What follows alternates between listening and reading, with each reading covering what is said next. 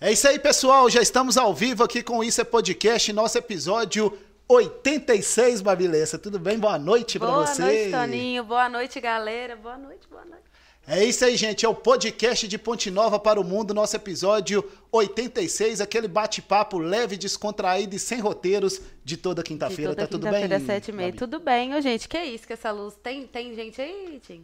É, já tem, Porque com certeza. a luz tá oscilando aí em Ponte Nova. Se alguém souber o motivo, deixa. Ah, já posso falar do. Pode, fica à vontade. Aqui você manda, Babi. Isso, para participar do chat, mandar perguntas para Mel, tem que estar tá inscrito. Então se inscreve aí agora, mãe de Mel, que tá ali atrás, Raquel, se inscreve aí. É, já tá inscrita. Ah, por favor. Hein? É isso aí. Se inscreve, senão você não tem como fazer pergunta para ela não, tá? E vambora, é isso, esse é o meu recado. É isso aí, ela já está aqui, gente, nossa convidada que veio de Da Isso é paleta, podcast. da paleta. Melina Repolês, boa noite, tá tudo bem, Melina? Oi, pessoal, boa noite. É um grande prazer estar aqui. Eu estou muito feliz. Obrigado. E tá tudo ótimo. Com certeza. a Semi que queria atrasar a gente um pouquinho, mas deu tudo certo. É, Graças por favor. Semig, não brinque. É isso aí. Ô, gente, nosso episódio 86 do Isso é Podcast já está no ar, ao vivo, e agora deixa eu dar uma boa noite pra ele, que já está ali, ansioso pra falar. O ainda. melhor stream do Brasil, Tinho Alisson. Boa noite, não deu tempo nem de eu gerenciar o chat aqui ainda não. Boa Tadinho. noite.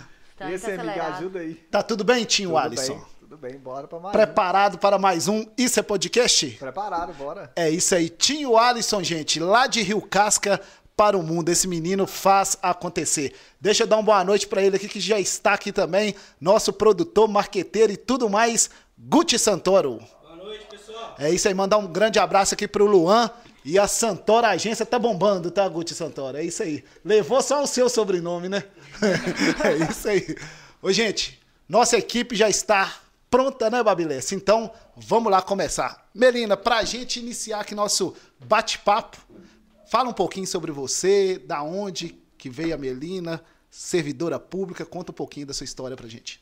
Então, Melina veio de Sem Peixe. É isso aí. Né? Sou nascida e criada, na verdade, não nasci em Sem Peixe, porque é um município muito pequenininho, né? não tem hospital. Nasci aqui em Ponte Nova, mas fui criada em Sem Peixe, saí de casa aos 15 anos e, e estudei, iniciei a, a, a minha formação em Patinga, na faculdade Unileste.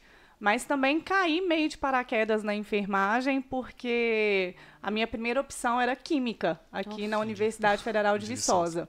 Mas a minha mãe, que está aqui hoje, eu acho que ela rezou tanto para eu não vir para Viçosa, porque eu era muito namoradeira. Mentira, né? Eita. Tem cara, tem cara. Polêmica logo já. Se tiver Inclusive- amiga de Mel aí, ó, conta babado. deixa eu mandar um abraço aqui pro esposo, né? É Gladstone. Gladstone. Não, então não Gladstone, conta, não. que é policial civil aqui em Ponte Nova. Mandar um abraço pra ele e pra todos né, os Piorou. agentes da. Polícia Civil É, de não pode contar, né? Você Fica quieta aí, amiga. Mas aí eu não passei numa primeira fase, não passei na segunda e fiz o, o, o vestibular para enfermagem. Meio que decidi assim, ah, vou fazer para enfermagem. E eram 40 vagas, eu passei no quinto lugar. Aí a minha mãe falou assim: não, você passou bem demais, vai, não vai tentar Viçosa mais não, fica em Vai Patinga. né, e tal. Então eu iniciei na, na enfermagem com todas as minhas singularidades aí, eu, eu tranquei, casei, né? Eu estou no meu segundo casamento, eu tenho um filho. Beijo, filho, mamãe te ama. Como é que é o nome dele? Joaquim. Joaquim, isso aí. Isso. E eu fiquei trancada por um período e voltei para Sem Peixe, né? Me separei, voltei para Sem Peixe e continuei aqui na Faculdade Dinâmica. Então, hoje eu sou uma egressa, tenho muita honra de falar, eu fui muito bem acolhida. Eu falo que Ponte Nova iniciou o acolhimento, o meu acolhimento dentro da Faculdade Dinâmica. Então, assim, terminei a minha formação, fui muito feliz na minha formação. Eu formei já é, com trabalho no Hospital Arnaldo Gavazza. E desde então eu fico em Ponte Nova, eu tenho cinco anos de formação. E depois também eu passei num processo seletivo na, na, na prefeitura. E da prefeitura abriram-se as portas do CAPS para mim. E eu fui com a cara e com a coragem, sem ter experiência em saúde mental. Sempre gostei, né? Inclusive o meu TCC foi de saúde mental.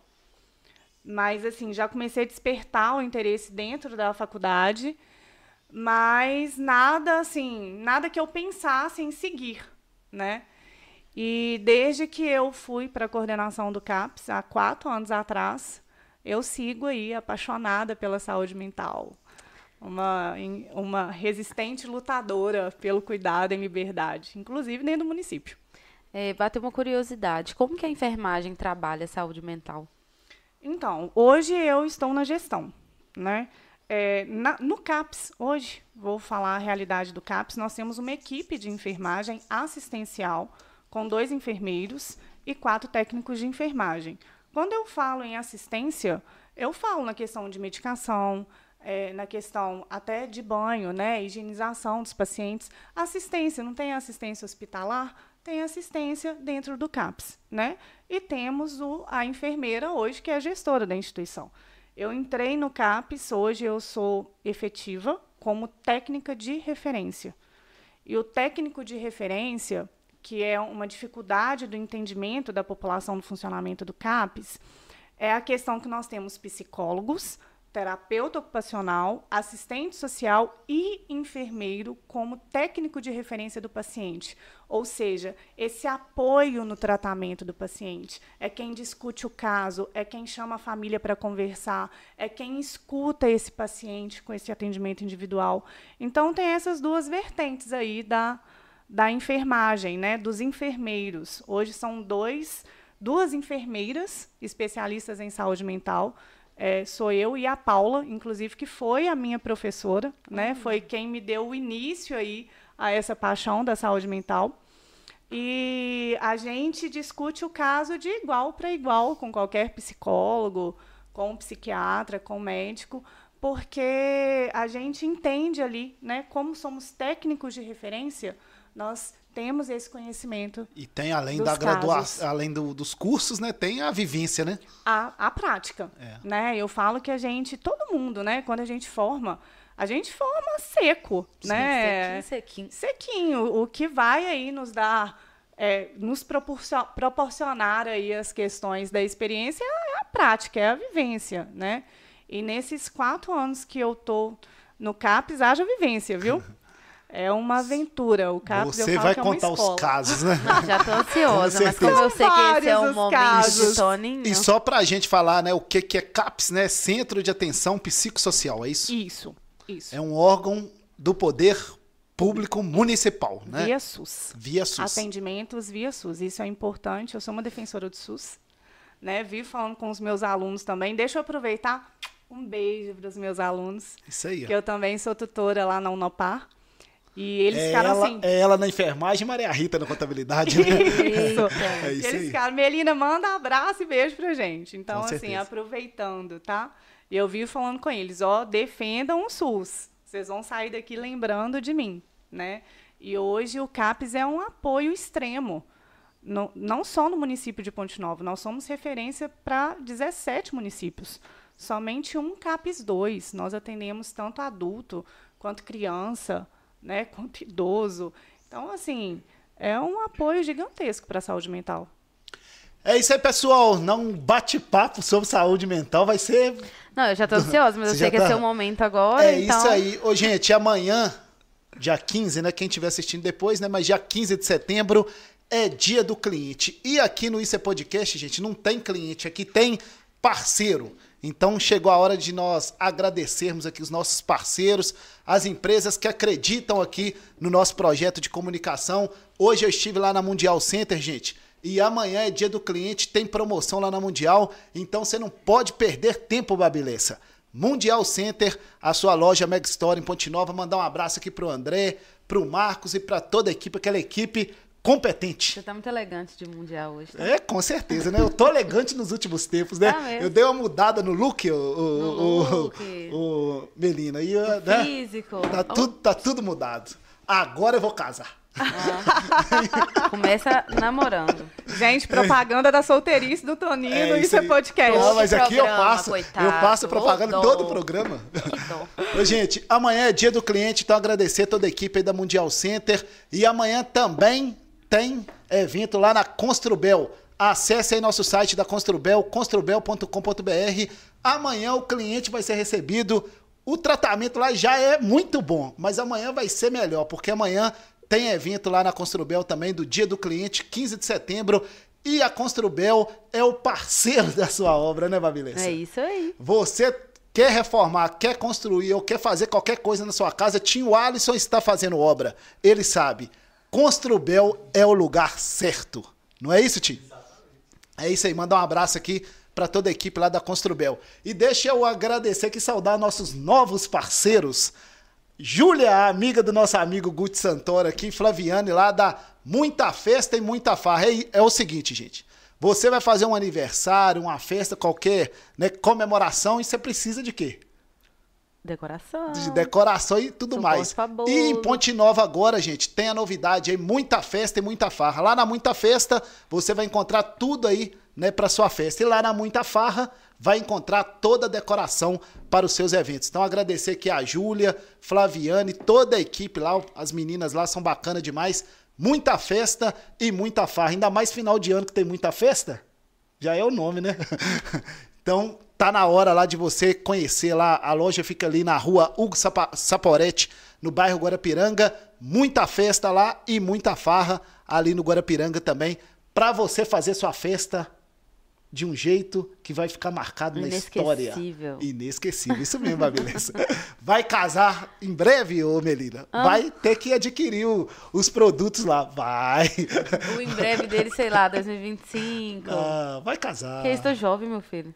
É, tá, Calma. jovem, é isso aí. Ué. Então, gente, muita festa e muita farra. Nossos grandes parceiros aqui também do Isso é Podcast. E a MT Contabilidade, nossa amiga Maria Rita, ontem eu estive lá também. Quer resolver o problema da sua empresa, Babilessa?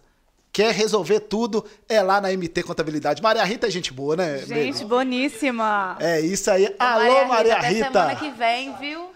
Tem É isso- uma reunião com ela. É isso aí, vai Outra. passar lá para MT Contabilidade. Estou passando. MT Contabilidade, nosso grande parceiro aqui também do Isso é Podcast. E vocês já sabem, Toninho Carvalho entrou na medida. E a medida certa Fitness Center, agora final de ano. Verão, esse calor de Ponte Nova, lá tem ar-condicionado, gente. É 100% climatizado a medida certa Fitness Center. Duas unidades em Ponte Nova, aqui em Palmeiras e também lá no centro da cidade, para você ficar fitness. Que dia que você vai postar uma foto sua antes e depois? Já postei, já. Agora Não. eu vou postar, vou, vou, Mas vou postar sem mais uma. camisa, aquelas... Não, aí, calma, né? Não Pra ainda- mostrar a gordurinha. Ainda não Porque tá você na pode ter hora. disfarçado. Aí- Ainda Porque não você tá é na o hora, atual Babi. garoto propaganda da medida certa. É, Você perdeu quase o quê? 10 quilos. 9 quilos já. Ó, então. É Isso isso, é aí. bom. Isso é bom. Isso é ótimo. Medida certa, nosso grande parceiro aqui também do Isso é Podcast. E amanhã, gente, começa a festa lá em Rio Doce. Festival gastronômico lá ao lado de Sem Peixe, né? Isso mesmo. Com certeza os sem peixianos estarão Caraca. presentes lá em Rio Doce. Festival gastronômico amanhã, a partir de amanhã lá em Rio Doce, sexta, sábado e domingo. E vai ter internet de qualidade lá no evento, Ah. né, Babi? A nossa a internet aqui voltou antes Da da luz. Tão boa ela é. Infornet, nosso grande parceiro aqui também do Isso é Podcast. E pensou em publicidade de qualidade que dá resultado em Ponte Nova, são em dois lugares. Conect, painéis de LED. E isso é aqui, podcast. Tá vendo como é que é Ótimo. tudo, Tá tudo leve e descontraído. Melina, ansiedade. Nós vamos começar Nossa já Senhora. com. Nós já vamos começar com. Nós já vamos quem? começar. Onde? com, Nunca ouvi falar. né, o Brasil hoje é um dos países mais ansiosos né, do mundo, né? Sim. Temos aí, acho que né, na última pesquisa, cerca de 17 milhões de pessoas sofrem por ansiedade. O que, que é a ansiedade? É um, um, um péssimo, péssimo título, né, É. pro, pro Brasil. Então, a ansiedade é um, um transtorno, né, onde nós perdemos o equilíbrio, onde a gente não consegue equilibrar a nossa rotina, né, a gente não consegue equilibrar o nosso trabalho, a nossa casa, o nosso lar. Então, é, a gente pode ter sintomas, né, na questão tremores, né, nos, nas mãos, sudorese, né, que é o suor excessivo, náusea, taquicardia, que é o coração acelerado. Então a gente perde esse equilíbrio da nossa rotina mesmo, né? E, está todo mundo ansioso, essa que é a verdade. E o Brasil é o quarto país do mundo, Caraca. né? Mais ansioso. Então nós temos uma população literalmente ansiosa. Né? Então, assim, lá no CAPES houve um aumento muito grande pós-pandemia, porque a pandemia veio e modificou tudo. Nós estávamos acostumados com uma rotina, com uma interação né, em relação ao nosso social, à nossa família. Então, mudou tudo e a gente não conseguiu equilibrar essa nova rotina e depois voltou tudo, né? Apesar que veio voltando aos pouquinhos, mas, por exemplo, os adolescentes ficaram praticamente, criança e adolescente, dois anos fora da escola. De uma hora para outra, volta às aulas presenciais, às provas presenciais, a, a rotina em si. Então, a gente teve um grande aumento, inclusive dentro do município, né? tanto de crianças e adolescentes sendo encaminhados para o CAPS, não só com ansiedade. Então, resumindo a ansiedade, para a gente falar também para o nosso público, que eu não posso falar muito técnico, né? Senão eles não vão conseguir entender é essa falta aí de equilíbrio que a gente está encontrando na nossa rotina, né? E, e quando a gente, não, eu estou muito ansioso, por exemplo, vou dar um exemplo, vai tirar carteira, né? Aí a pessoa, eu já atendi, já fiz um acolhimento de uma mulher que ia tirar carteira no sábado. Geralmente as bancas aqui são no sábado. Sim. Né? Eu atendi ela no meio da semana e ela custou a me falar que a ansiedade dela era a questão da carteira. Então é um momento ali agudo, né? Vamos falar assim, é uma coisa que estava acontecendo pela carteira. O que não pode acontecer é isso permanecer. Então, assim, esses sintomas, né? Ela falta de ar, não estava conseguindo dormir, por causa da carteira, mas no sábado. Tirou a carteira? Acabou? Ok. Se continuar, a gente tem precisa do acompanhamento com o psicólogo e para muitos que temos ansiedades agravadas, medicação. Pode quer continuar na ansiedade ou pode voltar no CAPS um cadinho? Não, vamos na ansiedade. ansiedade? É. Vamos permanecer na ansiedade. So, aí, o que que acontece, né? A gente, né, hoje, né, a internet está aí, né, todo mundo é, né, tá conectado aí o tempo todo e a gente vê que algumas pessoas, né, têm um esgotamento, né, e Sim. através desse esgotamento cria, né, essa ansiedade e isso, né, atrapalha, né, a, a vida da pessoa e aí tem que cair no quais são ali, como é que a pessoa começa a se identificar que está ficando ansioso, que tem que isso pode trazer. Porque isso não começa hoje e amanhã você já está. Isso é um tempo, né? Sim. Como é que a pessoa identifica né, que está sofrendo do transtorno e do da transtorno. ansiedade? Então, isso é uma pergunta legal. Porque, inclusive, domingo passado, né, a gente teve a questão do Fantástico, do Wesley Safadão. Mas é, começa com esses sinais. Né? Por exemplo, a questão, você fica muito acelerado, né? Tem gente que não consegue comer direito, não consegue dormir, fica muito irritado, né? Aconteceu alguma coisa aqui, né?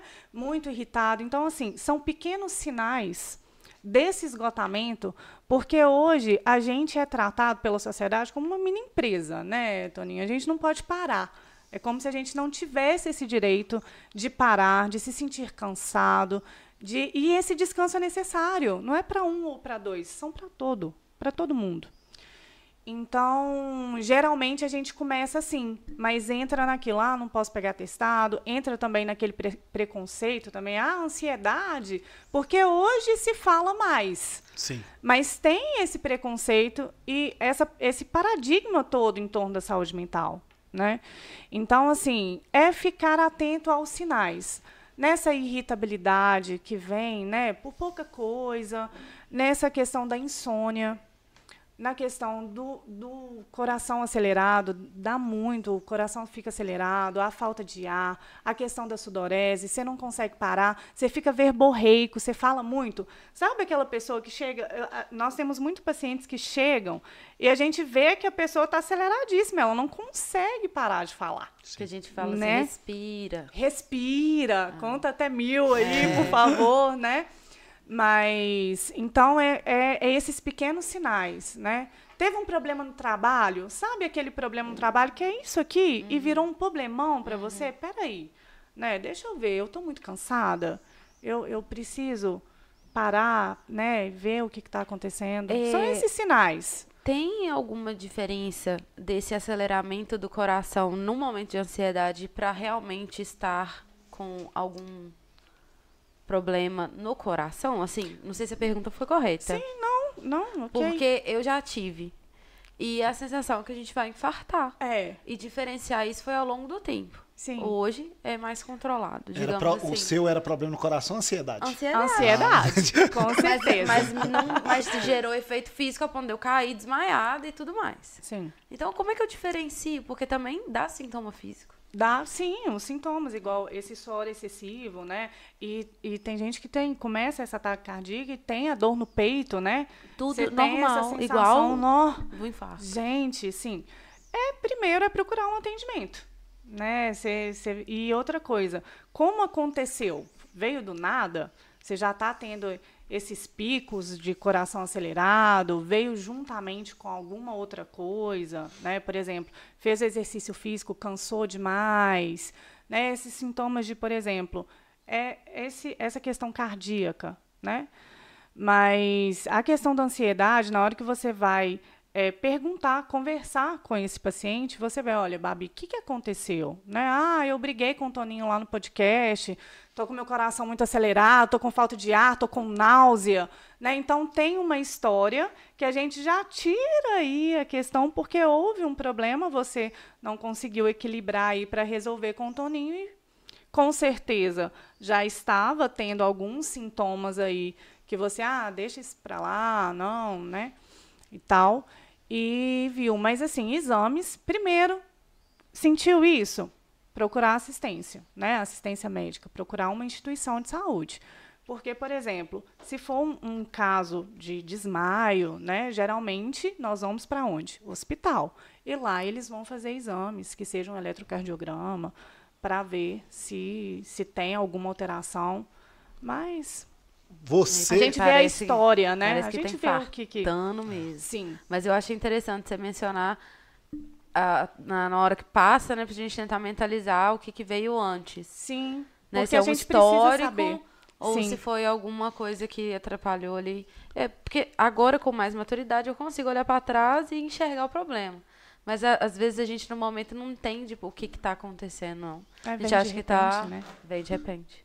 E aí, Melina, a gente pega ali é, sobre essa questão da ansiedade, você falou, e sobre o preconceito, né? Que as pessoas têm, porque, ah, ansioso, isso não é nada, não. Uhum. Vai arrumar um serviço para você que você acaba com essa ansiedade. Sim. Né? Assim que a maioria das pessoas Sim. falam. Mas isso né, tá virando, né? Os números tá aí, é 17, mas eu. É 19 milhões, tá? Atualmente, 19 milhões de brasileiros estão isso diagnosticado, né? Porque fora as pessoas que não foram diagnosticadas. Fora é, subnotificadas. Isso, né? isso aí. E aí tem esse preconceito. E como quebrar? Ainda não vão abordar assim, a saúde mental como um todo, mas a questão da ansiedade que hoje está, né? Muita gente já tem algum sintoma ou já passou por isso. Como que faz para quebrar esse preconceito para as pessoas procurarem uma, uma ajuda? Nossa, é difícil. Né? Eu falo que essa questão de quebra de preconceito e paradigmas em relação à saúde mental é muito difícil. Eu falo assim em capacitação. Capacitação de uma maneira geral, não só para o profissional de saúde, mas para a pessoa conhecer. Porque a gente fala muito de saúde mental, Toninho, mas pouco se entende de saúde mental. Assim, não sei se, se, vocês conseguiram pegar essa frase. Né? A gente fala, ah, minha saúde mental não está em dia. Tá, a gente está escutando como uma, uma banalidade. E não é. Né? É a mesma coisa quando a gente fala assim, ah, a pessoa está com depressão. Ah, é falta de Deus, ah, é falta de trabalho, é falta. né? Igual a questão da ansiedade. Mas os sintomas são reais. Nós não nos sentimos bem. Eu vou te falar que eu tive uma crise de ansiedade recente, né? E, e aí você pega o histórico. Eu estava é, muito esgotado no dia, muitos problemas, né? E na hora que eu cheguei para entrar no meu carro, eu tinha sido multada. Na hora, assim, eu fiquei no CAPS resolvendo tantos problemas que estavam no CAPS e esqueci de ligar o rotativo. Eu desabei. Eu desabei na hora que cheguei em casa. Comecei a chorar, chorar, chorar. E fiquei com, com taquicardia, com dor no peito, não consegui almoçar, sabe? Custei a me recompor para voltar ao CAPS e ser medicada. Gente, eu sou enfermeira, estou na gestão da instituição e precisei ser medicada na instituição. Então, assim, é, eu falo em capacitação de maneira geral. Eu acho que a saúde mental precisa ser mais falada. No sentido assim, o que, que vai chegar para a população? Vai ser rádio? Vai ser podcast? Vai ser televisão? Porque, assim, não adianta, igual, por exemplo, estamos no setembro amarelo. Não adianta a gente conversar só sobre prevenção do suicídio no setembro amarelo. A gente tem que conversar o ano todo, né? De setembro a setembro. E eu acho que é isso com a, com a questão, não só da ansiedade, mas dos transtornos mentais Sim. de maneira geral, sabe? Falta conhecimento da população, falta o não achar que é mimimi de um, mimimi de outro, porque só depois que você sente, que você vê que é físico, que dói, né? Tem gente que, nossa, que dor que eu estou sentindo, né? Então, assim, o que eu, o que eu colocaria nesse para eu me posicionar referente a isso seria ter mais conhecimento, a população ter um real conhecimento da questão da saúde mental. E você acha que os profissionais em outras áreas deveriam estar tá procurando saber um pouquinho mais? Eu acho que todo mundo. Todo mundo, né? né? É, eu acho que de maneira geral, não só é, saúde, uhum. mas comunicação, uhum. né? Nessas questões, igual temos empresas grandes aqui em Ponte Nova, eu acho que todo mundo tem que conhecer um pouquinho né? Porque. É porque hoje... normalmente fica parecendo que é uma coisa só para o médico, entendeu? Sim, mas. É, não por exemplo, leigo. Não para o leigo. Mas na hora que você sente, igual eu fiquei muito mal na, na minha situação, quem me acolheu foi meu marido. Sim. Sim. Então, assim, talvez você está trabalhando com alguém, né, que seja uma empresa grande, que seja uma outra instituição, e a pessoa está ali precisando só de você chegar e acolher, olha, não, vou te levar, vamos lá ver o que está acontecendo, já melhora um pouquinho a situação, né? Então, assim, todo mundo, eu, eu vejo assim que hoje a questão de conhecer sobre a saúde mental, quebrar totalmente esse preconceito, é para geral, não é só para a saúde, é para uma maneira geral. Você fala conhecer para ter empatia. Para ter empatia, com Não certeza. Não para ser, né, é, profissional nem nada, porque realmente é, igual. mas para empatia. Para empatia, é, para né? empatia, porque Ô, ô, Melina, sobre o trabalho, né? Você falou aí antes, né, que cada pessoa hoje parece que é uma mini empresa, né? E isso é verdade, né? Todo mundo é muito cobrado, né? Sim. Tem que dar resultado, trabalho ali todo dia. O que que o excesso de trabalho pode impactar nessa questão da ansiedade e em outros transtornos? Na verdade, a gente. Opa, bati aqui. Tá tudo certo? É. Tô me acostumando é ainda com o microfone. É, na verdade, esse, essa palavra, esse esgotamento né, que você usou, a gente tem uma sensação, quando a gente não produz da maneira que esperam da gente, até, a gente começa a ter uma sensação de não ter conseguido. Né? ou até de inutilidade. Tem gente que, nossa, não consegui fazer isso, meu Deus, não, fui um inútil hoje. Mas conseguiu fazer várias outras coisas. Então eu, eu vou voltar. Essa questão do esgotamento, eu vivo falando com, com a equipe, em conversa com a equipe, que o cansaço, Toninho, ele tira até os nossos pensamentos reais.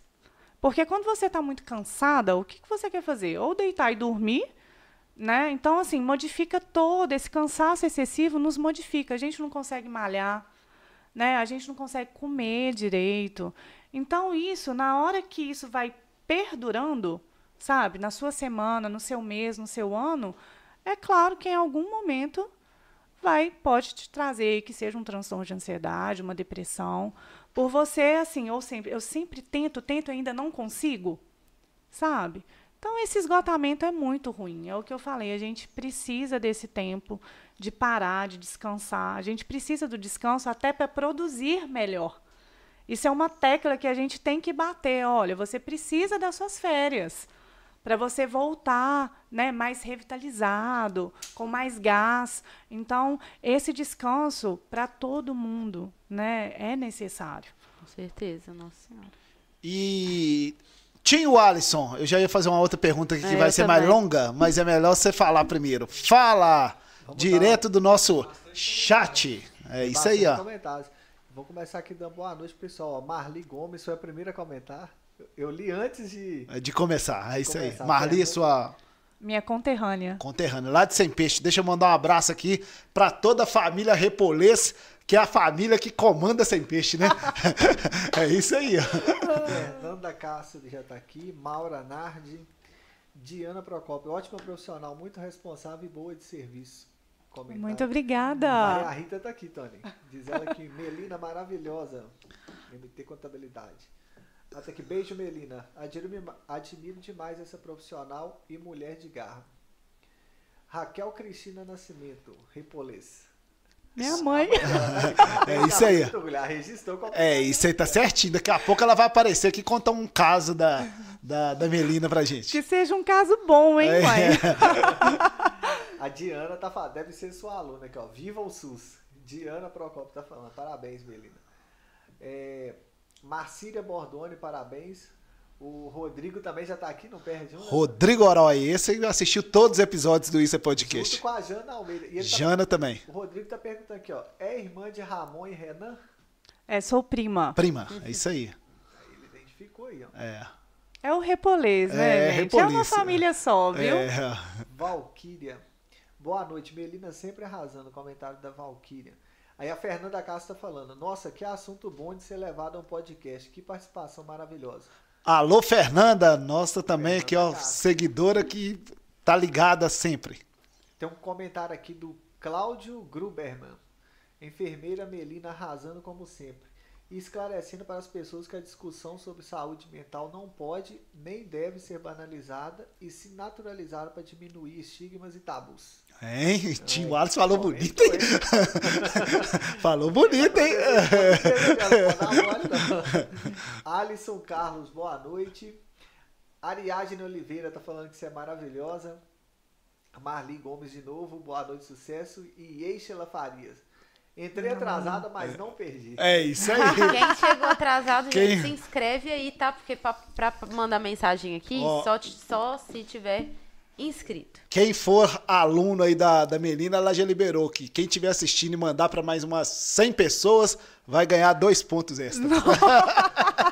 Tô brincando, tá, Lascou tá, gente? Gente, já que é sem roteiro, eu posso mandar um beijo Fica à vontade. Claro. É, em junho, eu realizei um intercâmbio de saúde mental no Rio de Janeiro. Sim. Já tinha até falado com o Toninho. E foi, assim, uma experiência sensacional. E quem nos acompanhou, que era uma turma, foi o Cláudio. Cláudio, você é sensacional. Muito obrigado por estar aqui me assistindo. É uma honra, viu? Ele é do Rio? Ele é do Rio, é enfermeiro. E é, assim, um profissional excelente. Se inscreve aí, Cláudio. Muito obrigada, tá? Então já, já escreveu, que ele até já falou lá. É. Ah, é, é. verdade. Obrigada, Cláudio. Ô, Cláudio, manda o link para todo mundo no Rio de Janeiro. Em breve, nós vamos fazer um Isso é Podcast, Guto Santos, lá na praia, lá em oh. Copacabana. Eita. Hein? Vamos colocar uma mesinha lá, três microfones e mandar e brasa. Bora, né? bora. Cidade Ô, maravilhosa. A pessoa teve os sintomas e tratou. Como que identifica que a ansiedade diminuiu, ela já pode seguir a vida dela normalmente? Ela não tem sintomas, né? Ela, ela volta ao seu equilíbrio. Então, ela estabiliza. Quando a gente, por exemplo, no CAPS dá alta para um paciente, é porque esse paciente estabilizou. Ele voltou ao seu equilíbrio. Então, é assim, né, a, questão. Ela estabiliza. Ela se sente melhor, se sente mais confiável para voltar ao trabalho, caso ela tenha parado de trabalhar, ela se sente bem. Né? É, é, o, é o primordial para a nossa assistência de qualquer profissional de saúde. Você vai conversar com essa pessoa, ela se sente bem, ela se sente pronta para voltar a trabalhar, ela se sente pronta para se reinserir socialmente. Então é isso, isso, tudo depende da pessoa, né? É... é, cada um tem uma resposta, Sim. né? Cada um vai ter uma resposta à medicação. Tem gente que tem uma resposta mais rápida, tem gente que demora um pouco mais para estabilizar. Então, vai depender também essa questão da saúde mental, Toninho. A gente não pode falar só a questão da pessoa, porque se a pessoa tiver um apoio familiar, por exemplo, pode ter certeza que ela vai melhorar mais rápido. Sim. Né? Se ela tiver uma estrutura familiar, alguém que a apoie, né? alguém que a ajude com essa medicação no momento que ela mais precisou, isso faz toda a diferença. Então, vai de vários fatores. É né? verdade. Né? Essa questão prova viva disso. Sim, o apoio, vários né? fatores. Sim. Nada, Quando você tem o apoio, tudo modifica. É. Né? É, você entrou no CAPS aí e eu tenho muita curiosidade de entender como funciona, como que a pessoa é encaminhada, desde o início, assim, para um leigo, o que, que seria o CAPS Sim. e como funciona. Então, rola muito essa dúvida, né, em questão do CAPS. Nós temos um CAPES 2 hoje em Ponte Nova, que é referência, né? Estava conversando com vocês, para 17 municípios. E o CAPES ele não precisa de agendamento. O CAPES é uma instituição especializada em atendimentos de urgência e emergência psiquiátrica. Então, essa pessoa vai chegar, tem uma recepção, ela vai realizar uma ficha de cadastro. Se essa pessoa já tiver o cadastro, o, o prontuário, né, a recepcionista vai pegar esse prontuário e ela vai passar no acolhimento, que pode ser feito por esses profissionais que eu citei anteriormente, que pode ser eu, né? Enfermeira, especialista em saúde mental, pode ser o psicólogo, pode ser tera a, a, terapeuta ocupacional, que nós temos uma lá no, no CAPS, a assistente social. Então, todos nós podemos acolher essa pessoa que vai chegar no CAPS. E ela vai conversar com a gente. Olha, Melina, eu tô, eu vim porque eu estou sentindo assim, assim assado, não estou passando bem, não estou dormindo, não estou comendo. E nisso nós vamos avaliar se é um caso de urgência, a gente vai passá-la no médico que fica, né? Temos dois consultórios, o acolhimento e o, o consultório médico. Ela vai passar nesse médico, o médico pode iniciar a medicação ou pode indicar uma permanência dia ou seja, esse paciente vai estar com a gente diariamente. O CAPS abre às 7 e fecha às 17. Lá tem café da manhã, tem almoço, tem café da tarde. Os pacientes tomam banho, nós temos roupas para esses pacientes. Inclusive, a minha mãe vive doando desodorante, sabonete, shampoo, para eles tomarem banho, né? Eles ficam com a gente. Então, assim, não precisa de agendamento, tá? Estamos lá de portas abertas para receber quem precisa. Porque fala, eu quero marcar uma consulta aí no CAPS. Não, não é, é precisa. É para qualquer pessoa mesmo. Para qualquer que pessoa. Essa necessidade. Que e só para aproveitar a continuação. É, fica onde? Fica na é, atrás da, da igreja matriz do centro, né? Praça Getúlio Vargas. Me veio esse questionamento aqui agora, eu nem tinha parado para pensar isso antes por que não é, por que não é um anexo no hospital? Porque, primeiro, que é uma atenção secundária. Né? O CAPES, a, as instituições de saúde são divididas em, em atenção primária, secundária e terciária. Então, assim, e o CAPES ele veio depois da reforma psiquiátrica. Né? Então, não é uma instituição hospitalar. A ideia do CAPES é trabalhar né, sem estarem. Né, os manicômios um local fechado, onde essas pessoas estavam presas, né, literalmente, um, um, cuidado desumano. Então, não é essa a ideia do CAPS.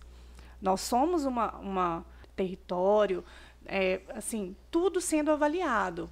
Então, não cabe ser ambiente hospitalar, você entende? Entendi e, agora. E eu estive lá, né, estrutura muito bacana, parabenizar toda a equipe lá, né, Melina? Porque, né, como né, você é gestora lá e ninguém faz nada sozinho, né? Claro. A equipe lá trabalha muito bem, né? Então, quem tiver, né, algum probleminha, tem que procurar, né? Tem que procurar, né? Um beijo para minha equipe, minha equipe é sensacional. É, eu falo que eu só aceito eu brigar com a, com a, minha equipe. Eles devem estar me assistindo aqui, eles sabem disso. Não venham falar mal da equipe Parabéns para vocês. É.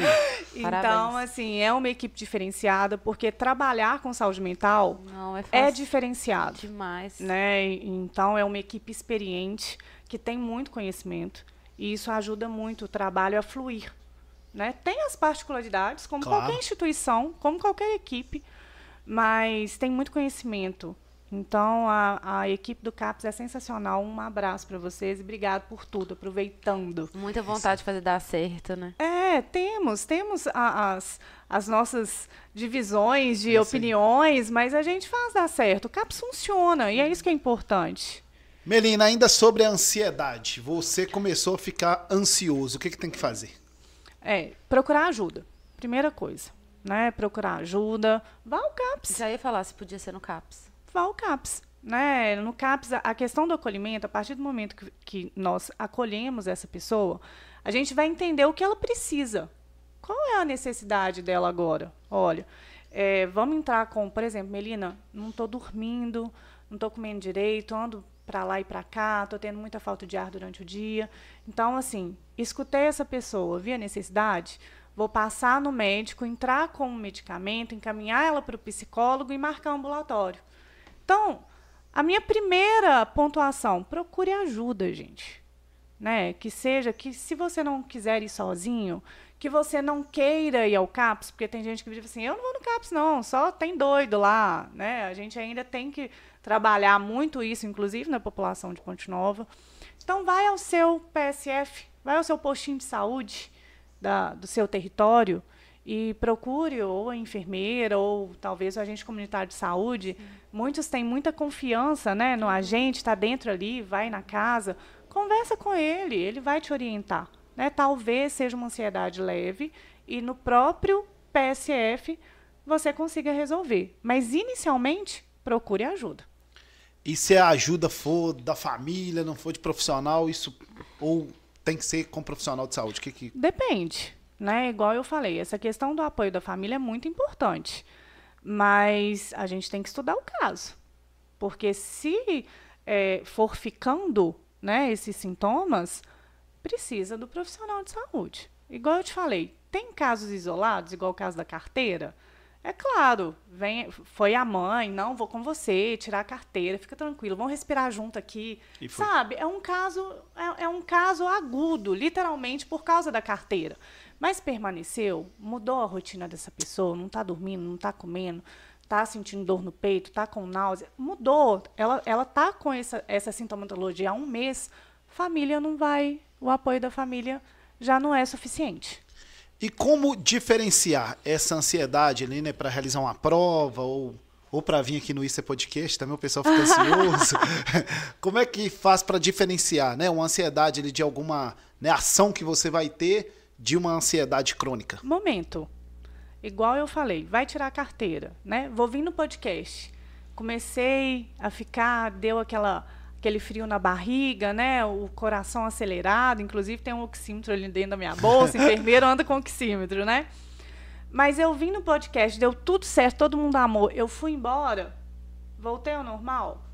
OK, né? Não, eu vou trabalhar amanhã. Começo, nossa, não estou me sentindo bem. Igual a questão, você viu o, o filme do Gato de Botas? Não. O 2. Ele tem uma crise de ansiedade né? Então ele começa a correr, ele fica, na hora que ele para, você vê que ele está cansado, com falta de ar, né? E aquilo permanece durante o, o, o filme porque ele está correndo da morte, né? E, e, o filme é sensacional Sim. porque traz isso. Então, assim, é o momento, é o que eu falei, é avaliar. Passou, né? É, por exemplo, vou ganhar um neném. Nossa, estou ansiosa, não sei quando que eu vou entrar em trabalho de parto e tal. Ganhou um neném, deu tudo certo né? Ficou tranquila, voltou. Claro que a gente entra naquela rotina de um recém-nascido em casa, mas cortou os sintomas, ok. Permaneceu, tem que procurar ajuda. E na sua avaliação, Melina, né? A gente pega aí, né? O Brasil cada vez mais, né? Com esse transtorno. O que, que você acha que vai acontecer futuramente? Nós teremos mais pessoas ansiosas ou a gente vai conseguir diminuir esses números? Qual é a sua opinião? Não, não acho que a gente, assim, realidade, né, Toninho? Eu não acho que o Brasil consiga, assim, pode, podemos ser um processo, mas um processo longo, um trabalho muito de formiguinha. O país, é, o Brasil, ele, ele é totalmente desigual. Então, essa desigualdade social, ela ajuda muito nessa questão de, de aumento de transtornos mentais, né? A gente, quando a gente fala em saúde mental, como que eu vou trabalhar um ansioso, sendo que ele está desempregado há seis meses. Sendo que ele é um pai de quatro filhos, a mulher está desempregada, ele está vivendo cesta básica e a cesta básica não, não, não consegue é, fluir o mês inteiro. Como que eu vou trabalhar esse pai? Porque a gente sabe que após a Covid a gente teve um alto pico de desemprego. Então, essa desigualdade no nosso país, isso, é, se isso não mudar, não, não, adianta a gente virar e falar assim, a gente vai diminuir esse número, Melina. Peraí, tem tanta coisa a mais para se trabalhar, né, para a gente tentar diminuir esse número, que, assim, só acredito depois de muito trabalho, muito trabalho mesmo.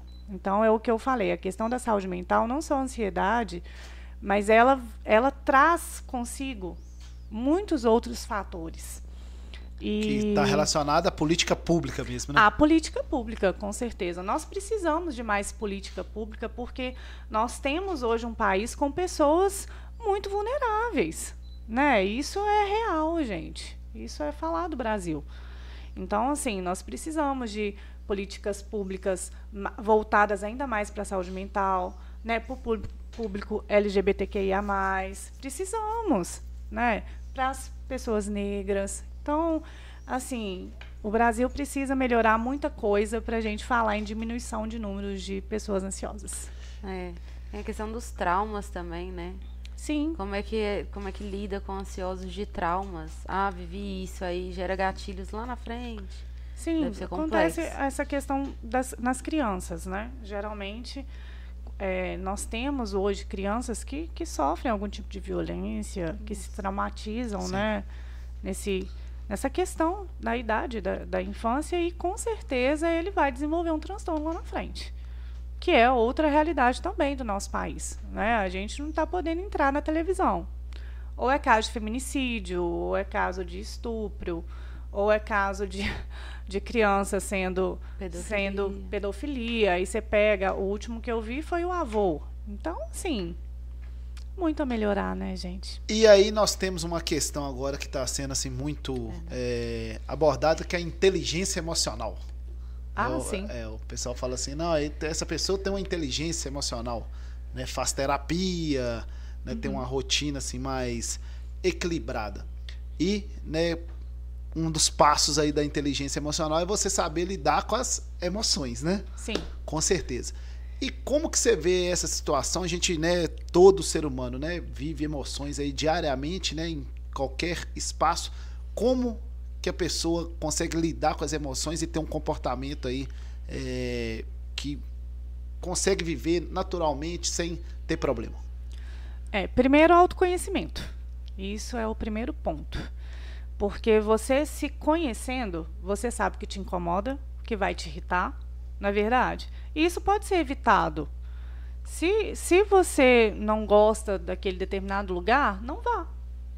Você vai ou ficar com raiva de alguma coisa. Então, assim, essa questão da inteligência emocional há muito tempo já se é falada. Inclusive, quando você vai ver aí entrevistas de, de emprego, né? É uma das primeiras coisas hoje pontuadas, a inteligência emocional, é você ter o equilíbrio aí para resolu resolução de conflitos. Porque hoje é, é muito comum a pessoa é, perder a razão.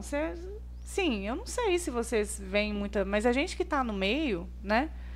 A gente vê assim que hoje está todo mundo muito muito alterado. Está tendo muitas alterações, né? E, e, talvez é o que eu falei, pode ser esse esgotamento, né? Multifatorial aí, além do cansaço, problemas familiares e tal.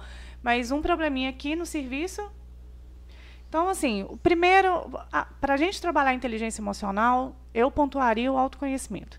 Você se autoconhecer, você saber qual o seu limite, qual o seu limite na atuação do seu trabalho, qual o seu limite em relação ao seu marido, à família do seu marido, à sua família, sabe? O autoconhecimento é primordial. E, e vem. É, você se autoconhecer é. traz consigo a maturidade para a resolução de conflitos. Anda juntinho, uhum. né? Que, que, seja qualquer conflito. Fala, Tinho Alisson. Peraí. o Rodrigo tá fazendo uma pergunta aqui, ó. É, essa geração mimimi, que hoje não se pode fazer mais nada, corrigir, falar nada Pode ter aumentado esses problemas psicológicos nas pessoas, principalmente nos jovens, ou não tem relação nenhuma? Tem. Posso responder? Claro, fica à vontade. é, eu não usaria essa questão de, de mimimi, não. Eu vejo hoje é, crianças, né, crianças e adolescentes muito permissivas. É isso que eu vejo hoje. E depois os pais. Nós trabalhamos muito e eu acho que a gente tenta é, dar o que a gente não consegue dar de atenção, a gente se torna permissivo na educação. E isso é um grande problema. E o que, que acontece? Na hora que começa a sair do eixo e os pais tentam puxar a corda, eles não conseguem mais. Então, crescem, crescem crianças, é, se tornam adolescentes sem limites. Né? A vida pede limite, independente de você ser criança, ser adulto. Né? Nós vivemos numa sociedade com regras. Então, essa criança, esse adolescente tem que crescer sabendo que tem um limite para tudo. E a partir do momento que se torna tudo muito permissível né? e, e, e tende a puxar essa, essa rédea, o adolescente ou até mesmo a criança né? fica não, não quero. Aí começa, né? As birras, as questões da, dessa criança ficar mais agressiva. E nós temos esses casos, né? Na hora que você vai ver, por exemplo, gosto dos exemplos, né? Você acolhe uma criança encaminhada pela escola. Na hora que você vê o encaminhamento, a criança ela não para dentro da sala de aula, ela mexe com os coleguinhas, é, não, não, não, dá sossego, né? Vamos Sim. pôr assim, não dá sossego dentro da sala de aula. Na hora que você vai conversar com o pai, Aí você vira e fala assim: Ó, oh, seu filho tem rotina? Ah, não tem não. Ah, ele dorme uma hora da manhã. Aí fica no celular até não sei que horas. Ah, mãe, mas e aí? Ah, não, mas é porque não fica em casa, sabe? Esses argumentos assim. Então, assim, tô, é o limite, é, a, é a rotina. E, e enquanto uma criança que é totalmente imatura, que está em formação, não consegue entender isso, ou até mesmo adolescente, que ele tá para seguir o caminho dele, com certeza isso vai, vai trazer mais esse aumento aí dos, dos transtornos mentais. É a e, falta né? de frustrações, talvez, né? Do, da falta do não do pode. Não. Sim. Aqui até que você não pode ir. Aí lá na frente a frustração fica muito grande. É, sim. E assim. O não fica muito pesado. O não fica muito pesado e ele não consegue lidar. Sim. com esse não. E na vida a gente é cheio de nãos, né? Nossa senhora. A gente Quanto mais velho mais a gente não vai ficando, a gente percebe que aqueles não lá atrás não eram nada. E, né? E, só que tem, infelizmente, pessoas que sofrem muito com esse não. Com esse não. E qual que é a orientação para os pais? É, aqui, o Tinho Alisson é pai, Guti não, Babi não, eu não, e você é mãe. Qual que é a orientação para os pais com criança, hoje com o celular disponível? Qual que é a orientação? É, a questão do celular disponível, eu vejo que a gente dá o celular, eu sou mãe também, né? Mas a gente dá o celular naquela questão assim, ah não, toma o celular. Né? Cansaço. É, eu falo a orientação que eu tento seguir é dê ao seu filho que o dinheiro não consegue comprar. Né? É a atenção, o carinho, o amor, o não, o limite. Então, assim, é, seria a minha orientação. É, é o que eu falei, a vida pede limite. A criança pede limite, ela precisa entender que em certas situações não pode fazer. Ela não pode crescer achando que tudo é perfeito, que em algum momento ela vai receber um não, o mundo dela vai cair. Isso. Ela nunca recebeu um não na vida. Né? Não, pode isso. Vou dar um exemplo, minha mãe vai rir. É, minha mãe sempre foi uma guerreira, né? Ela inclusive sustentou a casa por anos. E quando a gente ia no supermercado, ela falava comigo assim, ó, cada um eu tenho um irmão, pode escolher uma coisa. E eu faço isso com meu filho hoje. Você vai no supermercado comigo? Ó, você pode escolher uma coisa. Né? Porque você já parou pra pensar? Você vai fazer compra, meu, eu quero isso, eu quero isso, eu quero Vai encher o carrinho só do filho, né? Pensa, então ele já sai de casa sabendo que ele pode me pedir uma coisa no supermercado. Isso é limite. Isso é, é você mostrar para a criança que apesar daquela montoeira de coisas no supermercado, ele vai escolher uma coisa só. E apesar de você até poder dar mais, você também só vai dar um. Pois é. É um outro limite. É um outro limite. Então, assim, eu acho, eu falo, gente, é difícil demais educar. Nossa Senhora, imagina. É muito difícil educar, porque a gente ama demais também. Uhum. A gente não quer errar. E, e, e, o, e o não para o filho dói. Eu sou mãe, eu sei disso. Mas eu quero que ele seja um, um bom ser humano lá na frente. E ele precisa entender esse limite. Meu pai fazia a mesma coisa comigo, só que no ano. No ano eu só podia ter três presentes. Aniversário, Dia das Crianças e Natal. Fora isso, em hipótese nenhuma. No supermercado você não ia, não, né? No supermercado não tinha presente. é. Três vezes no ano. Ah, você quer? Não. No seu aniversário você pode querer. No Natal você pode querer. Ele falou no Dia das Crianças você pode querer. Ele falou que. É, ele era muito assim, rude. Oh. Mas eu acho importante, tá certo. Certíssimo, certíssimo. E aí nós saímos aí Espero da... que eu consiga ser. vai, vai ser, com certeza a gente você. trabalha. Com certeza você vai ser uma mãezona. E o Matheus um paizão. Amém. Hein? É o Netinho? É isso aí. E agora nós vamos sair da ansiedade e vamos para a depressão. Nossa Senhora. Ele só tá falando de coisa boa hoje. Coloca lá o título na tela. E aí, sobre a depressão, deixa eu pegar aqui os dados aqui, ó. Também é, temos péssimos títulos. É, os dados da depressão, é, não, não tem aqui não, mas não tá muito, muito, muito, muito, o Brasil tá em destaque também, né? Sim, temos um péssimo título aí, é um problema de saúde pública hoje. E aí, o, o, o Melina, sobre a questão da, da depressão, que já é né, uma né, ansiedade, a gente pode falar que é mais leve ou não? Depende do caso. Depende do caso. Mas, né, a, a, é, a depressão já é uma uma situação mais grave, né? É, na verdade, a depressão, a, a, pessoa, quando ela fica depressiva, ela também já vem dando sinais, né? É uma, por exemplo, hoje a moda é jogar beach tennis ou ir no crossfit. Então a pessoa começa a mudar a rotina, né? Ela já não quer ir em alguma coisa que dá prazer para ela mais. Ela diminui essa, essa questão, né? Até da alimentação, quer ficar mais em casa é, começa a perder essa socialização, né?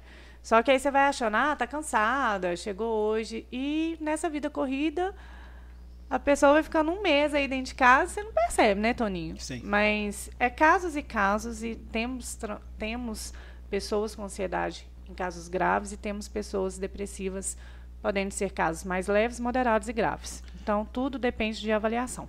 E a depressão. Muito individual, né? É singularidade de cada um. Muito, muito. Né? E, e, multifatorial também. Sim.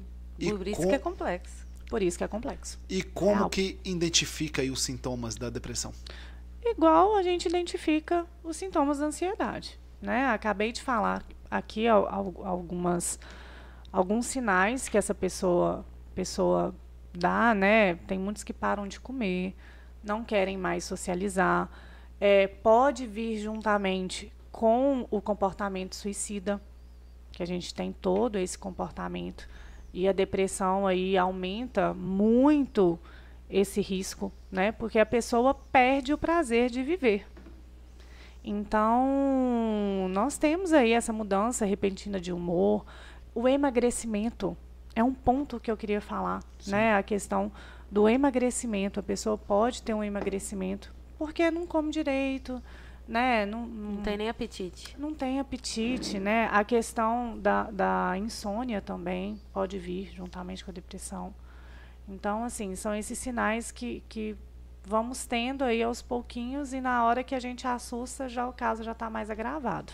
Aí a situação já é de medicamento, né? Já é de medicação, de Vo assistência. Você acha que esses, esse aumento de ansiedade e depressão, desses índices, está mais relacionado, infelizmente, a um número verdadeiro, que está, infelizmente, tendo uma tendência de crescer, ou porque também, por um lado positivo, está sendo mais diagnosticado, as pessoas estão falando mais. O que, que você percebe assim, dentro da sua área? Eu acho que são que esses dados aí estão baixos. Eu acho que Entendi. tem muito caso subnotificado. Que nem foi diagnosticado. Né? Ou que nem procurou assistência. E, por exemplo, é, suicidou alguém, um conhecido seu, né? Na hora que você assusta, aí você vê assim, nossa, você viu? Fulano suicidou.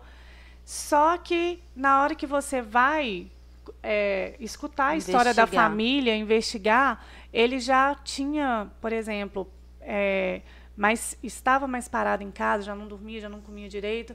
Vamos pôr um mês. E ninguém sentou, ninguém o acolheu, ninguém conversou. Tem, tem como ajudar e... o, o depressivo sendo próximo ou não? Tem, tem. É o, é o acolhimento, é o apoio. Né? Eu sempre falo, quando você tem o apoio, fica muito mais fácil até para essa, essa pessoa aceitar o tratamento. Né? Eu vou com você, vou te ajudar. Né? Olha, isso vai passar. O que está acontecendo? Vou te ajudar. Vamos, vamos lá. Vou pôr, não vou pôr no CAPS, porque ainda tem essa questão preconceituosa em relação ao CAPS. Mas vamos ao médico, vamos lá no postinho de saúde. Então, assim, sempre tem como ajudar. A gente precisa perceber e falar, problema. né? E falar. Mas é porque é muito delicado, às vezes a pessoa não sabe, não se vê assim. Também, mas ele dá os sinais. Dá. Né? Igual eu te dá. falei, essa mudança de rotina. Sim. É, você começa a perceber, por exemplo, que o seu filho não dorme, o seu filho não uhum. sai mais com os amigos. Uhum. O seu filho só fica dentro de, casa, dentro de casa, dentro do quarto, mal sai para comer. Peraí, ele não era assim. Então entra também nessa questão dessa rotina pesada que a gente tem e fica só na correria, a gente não consegue perceber. Peraí, tá pedindo socorro aqui, você não tá vendo. Né? Mas é, é muito difícil. É, muito. Esse manejo, né? Eu falo que o manejo com, com a pessoa. E por que que. É difícil mesmo. Demais. E, e essa questão, né? Todo mundo fala, ah, é muito difícil, é muito difícil, é muito difícil. Mas por que, que você acha que tem essa. Porque, por exemplo, se você der uma dor de barriga, né? Você vai no hospital. Uhum. E aí, na, na questão da saúde mental, a pessoa fica, ah, é muito difícil, não dá para falar, não dá. Por que, que você acha que é dessa forma? Percebe. Mas eu acho que nem a questão de, de, de perceber, porque essa pessoa está precisando de ajuda. Sim. Né? É um ponto. E eu volto na, no início da nossa conversa, é esse preconceito com a saúde mental. O, o, que, o que eu vejo hoje, que eu acho que todo profissional que trabalha na saúde mental, se estiverem me assistindo, percebe, por exemplo, o paciente passou uma vez no acolhimento CAPS, ele é do CAPS. Né? Então, assim, esse paciente ele não tem pressão alta, ele não é diabético, ele não é cardio, ele é do CAPS. Ele vai passar mal, vai encaminhar para o CAPS. Esse paciente é do CAPS. Né? Então, eu acho que essa dificuldade, realmente, é, eu, eu sei que o manejo, né? A gente trabalha esse manejo diariamente. Então, para mim, o manejo é muito mais fácil. Eu entendo que para você talvez chegar, eu não sei o que falar, né, Melina? É delicado, Mas talvez um abraço não, já é ajude isso, essa assim, pessoa, né? Mas eu acho que essa dificuldade toda que é colocada em manejar essa pessoa que está precisando de ajuda em relação à saúde mental é, é ainda prevalece o preconceito mesmo. Eu vou te dar um exemplo assim, suposição. É, às vezes você o filho já é mais velho, tem o pai e a mãe que já estão na idade, e tem aqueles quadros de depressão pela idade também, se sentem é, incapazes e tudo mais. Às vezes você quer ajudar, fala, não, pai, mas você está diferente. Não, menino, tô não, você está doido. Então eu vejo que é uma questão de, de percepção também do indivíduo que está ali. Ele mesmo não quer, às vezes, nem admitir para ele mesmo. Então eu acho assim muito delicado. E também, às vezes, o filho não pode parar a vida, porque o filho também tem filho. Então, Sim. como é que para para cuidar e tratar e ter essa consciência técnica também do que fazer. Eu acho muito complexo. Aí você pede ajuda. Aí você vai no, aí procura o CAPS. Aí não, não só o CAPS, mas até, o postinho, né? Quando eu falo o Sim. PSF, porque talvez com o filho ele não fale, Isso aí. mas com o agente comunitário de saúde que vai lá e toma, toma uma água eu acho com também. ele, ele vai se abrir. Eu acho então também. é a importância da gente compartilhar o que está acontecendo e, e é isso aí, olha, Melino, me orienta que eu tô com um pai assim, assim, assado, por exemplo, que eu seja enfermeira do, do posto de saúde do seu, da, do seu território, do seu bairro. Ó, oh, não, vou lá fazer uma visita, né, na, com o seu pai, vou conversar. Então, assim, que ele não se abra com você, mas que ele se abra comigo. E ali eu posso, não, vou marcar uma consulta para o senhor, né? Que a gente tem realmente um crescimento nessa questão da depressão em idosos por causa dessa inutilidade que eles se sentem. Sim. Aposentou, Exatamente. parou, aí os filhos voaram, né? Seguiram a vida, foram embora, ficaram só os dois sozinhos. Então, assim, é, cresceu realmente. E o idoso tem toda uma singularidade, né? Mas é a questão da ajuda mesmo. Se, se o filho achar que, que não consegue dar aquele manejo, peça ajuda.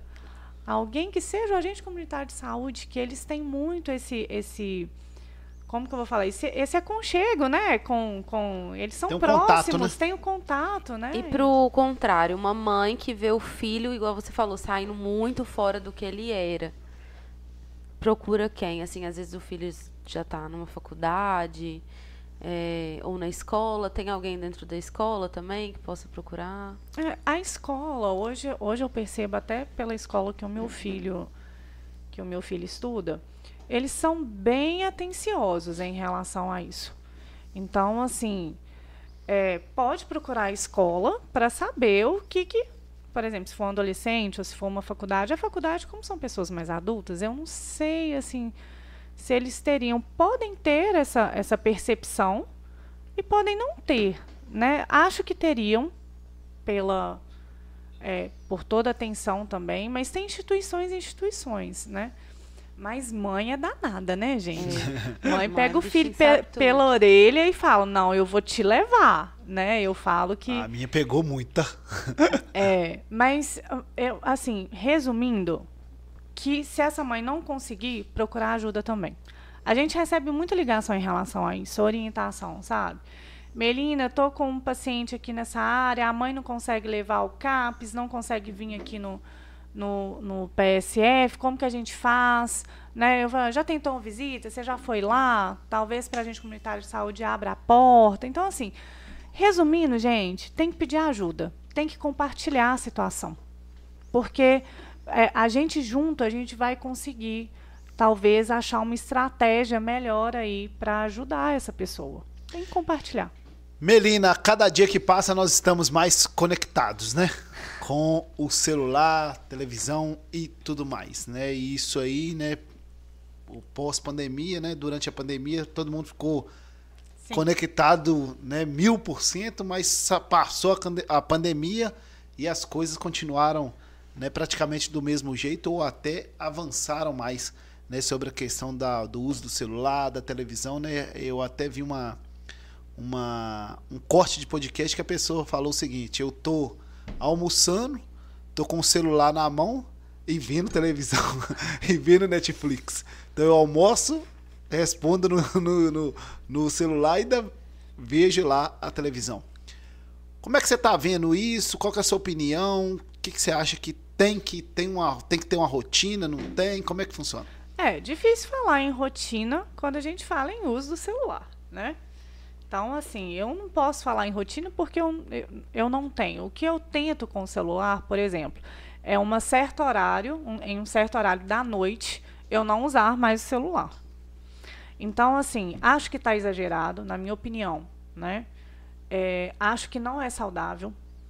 Então, eu estava conversando isso com a Babi no início, na hora que a luz apagou, né? Essa questão do meu posicionamento, até no dia da, da palestra que, a qual você me conheceu a gente cobra dos filhos o uso da questão do celular. Né? A gente impõe para os nossos filhos uma rotina com celular ou com tablet, por exemplo. O meu não usa durante a semana, somente nos finais de semana.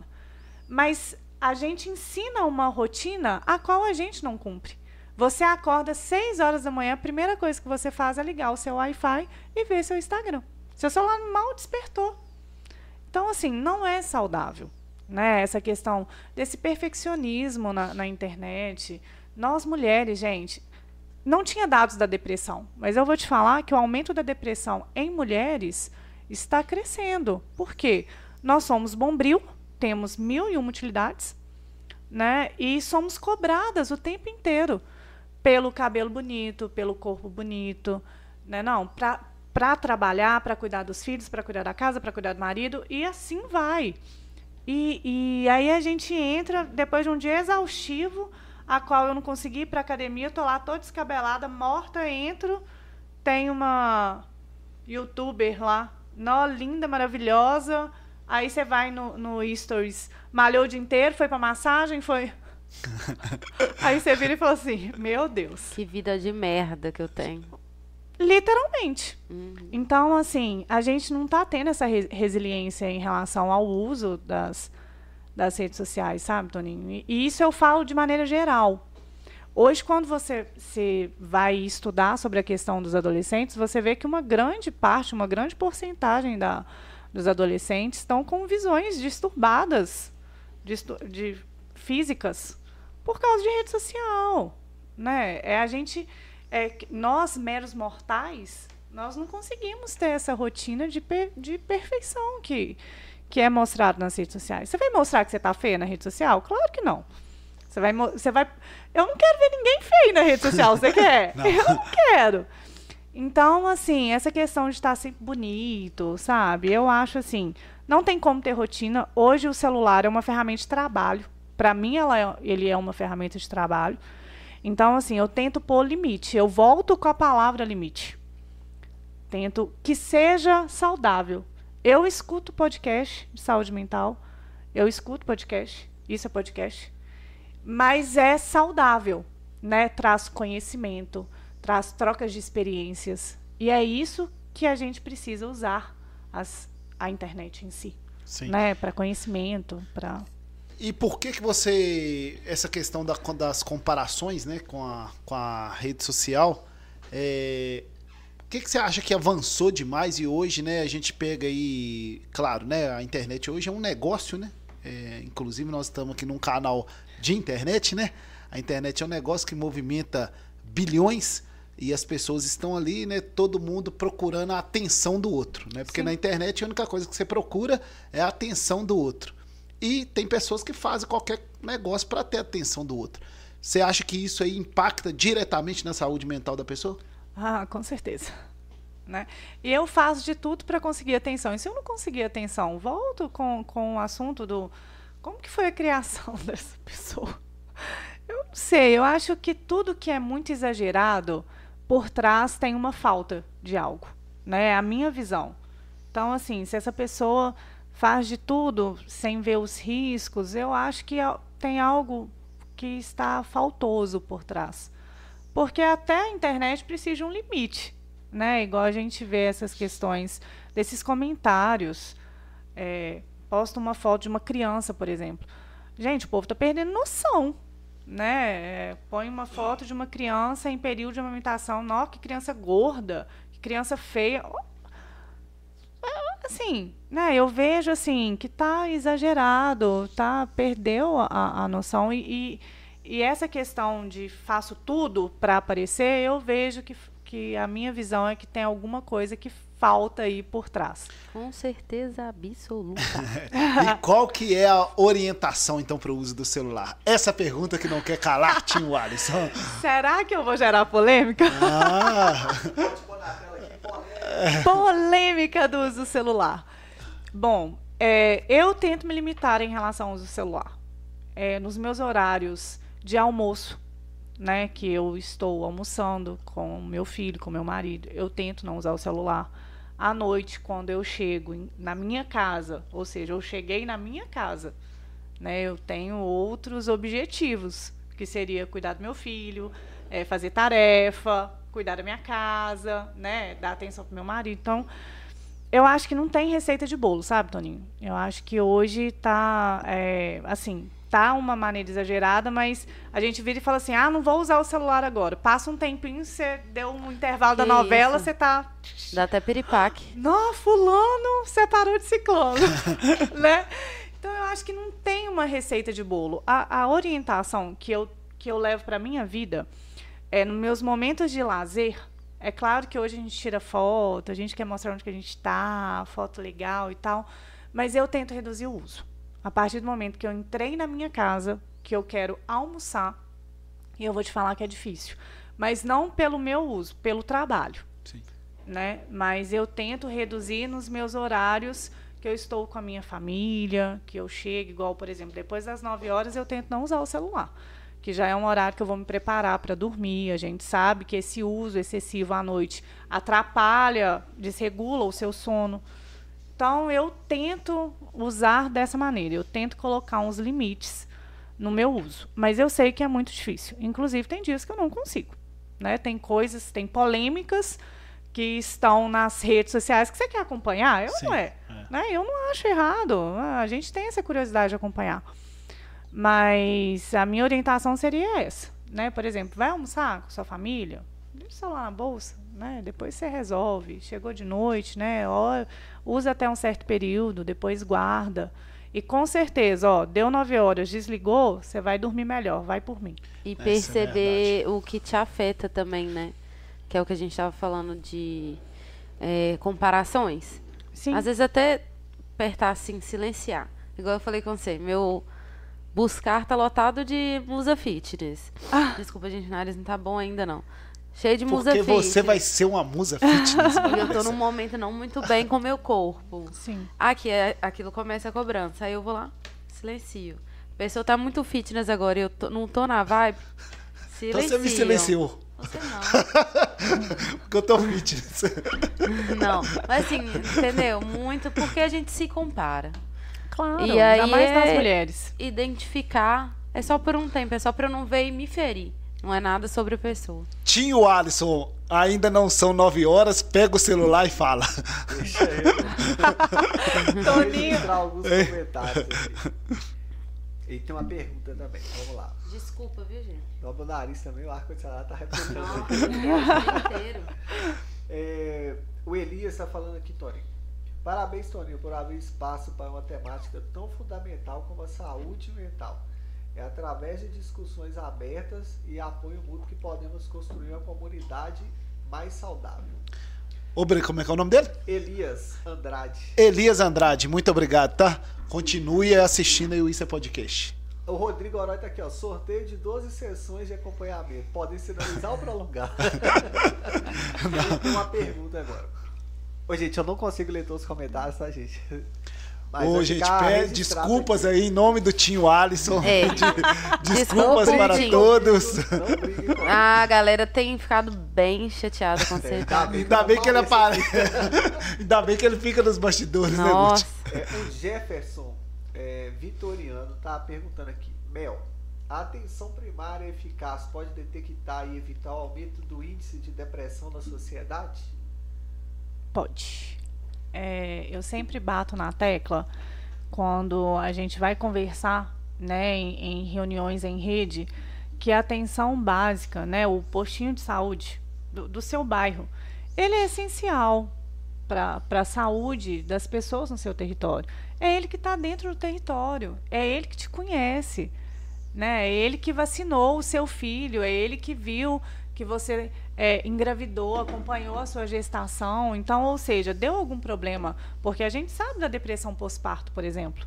Deu algum problema com essa mulher durante a gestação? Foi uma gestação difícil? Então, assim, obrigada pela, pela pergunta. Acho que o Jefferson é meu aluno, hein? Hum. Eu acho. Querendo um pontinho e, com a pessoa. E aí, você falou sobre essa questão de depressão pós-parto. Isso também está acontecendo muito, né? A gente está tendo muito caso. O que, que é? Como é que, o que, como que acontece?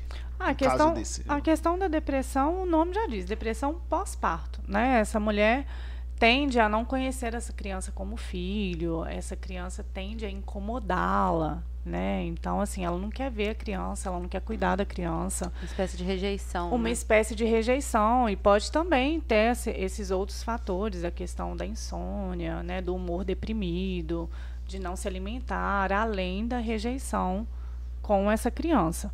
E a gente tem que ver o histórico dessa gestação. Se foi uma gestação planejada ou se foi uma gestação de supetão, é, qual é a participação do pai dessa criança, se teve conflitos durante essa gestação. Então, tudo isso é muito importante. Né? Mas, voltando assim, à questão só da atenção básica, é essencial, faz toda a diferença, não só na saúde mental, como qualquer outro acompanhamento. Então, assim, a saúde, a, a, a atenção básica, ela conhecendo o seu território, é, é, sensacional. Ela vai fazer a diferença, com certeza, não só na saúde mental, como na saúde clínica dessas pessoas e, e, e vai ajudar demais. Esses pontos, eles encaminham também para o CAPS? Encaminham. E aí, Melina, a gente teve também, esse aqui eu tenho dado, que é o suicídio auto-extermínio, né, que fala, né? Sim. É, o suicídio é uma ocorrência complexa, né, influenciada por fatores psicológicos, biológicos, sociais e culturais.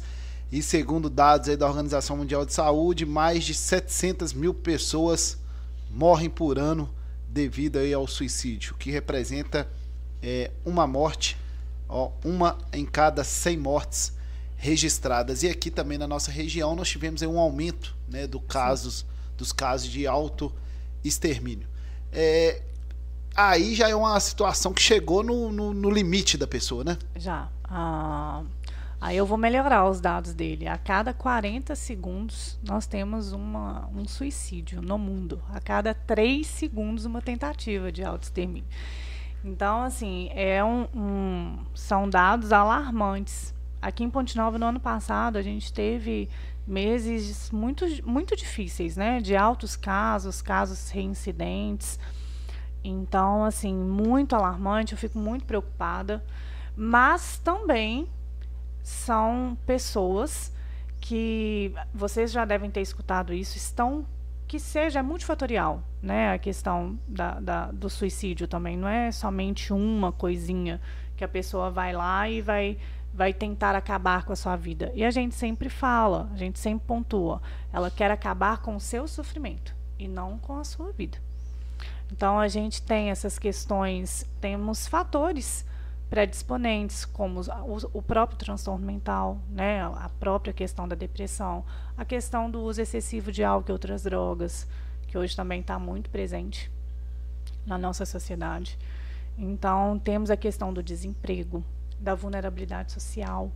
Então, assim, e a pessoa também, a gente, quando a gente fala em comportamento suicida, a gente está falando de pessoas que estão ali falando, estão é, com essas ideias permanentes, né, de acabar com a vida. Tem umas que têm planejamento, tem outras que já têm tentativas. Então, quando a pessoa está ali na tentativa em si, já é uma urgência.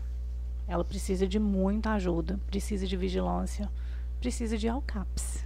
E aí, por que que você acha que está tendo esse aumento, né? As pessoas, né, com esses problemas mentais e acaba, né, tentando suicídio, né? A gente vê aí, né, alguns casos, né, que a pessoa tentou, mas ainda foi é...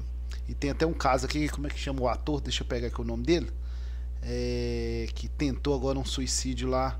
Ele até é Sidney Sampaio pulou do quinto andar de um hotel e ele fez ingestão de remédios e bebida lá, teve uma crise lá e pulou lá do quinto andar, mas esse não chegou a falecer, não. Vi é, essa reportagem. O Corpo de Bombeiros salvou. E aí, por que que né, a pessoa, ela tentar contra a própria vida, ô Melina? Por que, que você acha é. que está acontecendo isso assim e está aumentando a cada dia? A questão da saúde mental, ela não escolhe, né? Ela não escolhe classe social. É, é, o, é que a gente está conseguindo perceber, né? Um ator, ele era global, depois passou, né? Então, Querendo ou não, quando você vai e vê, tem uma vida estruturada. Só que quando a gente fala em saúde mental, ela não escolhe. Ela não escolhe classe social. É claro que temos as pessoas mais vulneráveis, né, em relação a isso, que tendem a ter mais transtornos mentais. Mas não significa que eu não terei e vocês não terão. Então, essa questão, eu acho que eu volto, acaba ficando meio repetitivo, mas eu acho que volta em talvez no sentido assim de famílias disfuncionais. A gente não sabe se ele era sozinho, se estava acontecendo algum problema. Tudo tem um histórico, entendeu, Toninho? Essa questão da desigualdade social, quando a gente vê, ou algum problema que está acontecendo e a pessoa não teve um apoio, a família não percebeu. Então, assim, eu não acho que está tendo um aumento. Eu acho que as, é, estão tendo notificações. As, pessoas, a, a, as tentativas de autoextermínio estão sendo notificadas, porque tem muita subnotificação em relação a isso. Porque a pessoa chega no hospital, ela tem, ela ingeriu, vamos colocar, três caixas de medicamento, de um certo medicamento. Isso é uma tentativa de autoextermínio. Você vai, você conversou com essa pessoa para ver por que, que ela fez essa ingestão das três caixas de medicação? Será, será que vai ser notificado como, como tentativa de autoextermínio ou não? Então eu acho assim que essa questão tende a aumentar porque está tendo mais essa mais notificações. Agora é muito singular, né? Não tem como eu te falar assim, ah, Toninho, eu acho que que está aumentando por causa é, dos problemas familiares, das famílias disfuncionais, da falta de apoio. Então, assim, é muita coisa que envolve, né? Um pai, por exemplo, que está desempregado, igual eu te falei, uma mãe que está desempregada e se acolhe, um parto, uma gestação, são né? muito multifatorial. É muito multifatorial. Então, é o que eu falo. Quando a gente fala em, em saúde mental, vou te falar de novo, igual o celular. Não tem receita de bolo. A gente tem que saber o que está acontecendo. A gente tem que ver ó, o que, que aconteceu. Eu, eu li que ele estava com depressão, né? O Sidney Sampaio. Mas a gente não sabe. Estava tendo apoio de alguém? Ele estava sozinho nesse hotel? A família estava sabendo que ele estava lá? Algum amigo? O que, que aconteceu? A gente não sabe. O que estava vindo acontecendo com ele? Se ele estava com algum problema financeiro, se ele estava com algum problema familiar. Então, assim, é, é muito. Não, não tem uma coisa específica para eu te pontuar, sabe? Quando a gente fala em saúde mental, não, não tem como uma pessoa que chega para mim no, no acolhimento, toda chorosa, por exemplo, acabou de tentar pular da ponte do Barramos. Vai no CAPS, Corpo de Bombeiro pegou e chegou lá no CAPS. Na hora que eu sinto para conversar e acolher essa, vamos pôr que é uma mulher. Ela tem quatro filhos, o marido está desempregado, ela está desempregada, aí o filho mais velho dela tá, tá preso, ela não consegue comunicação com esse menino. Ai, mas peraí, você está desempregado? Tá, tem seis meses que eu estou desempregado, estou vivendo de cesta básica, eu não consigo emprego, meu marido não consegue, meu marido bebe.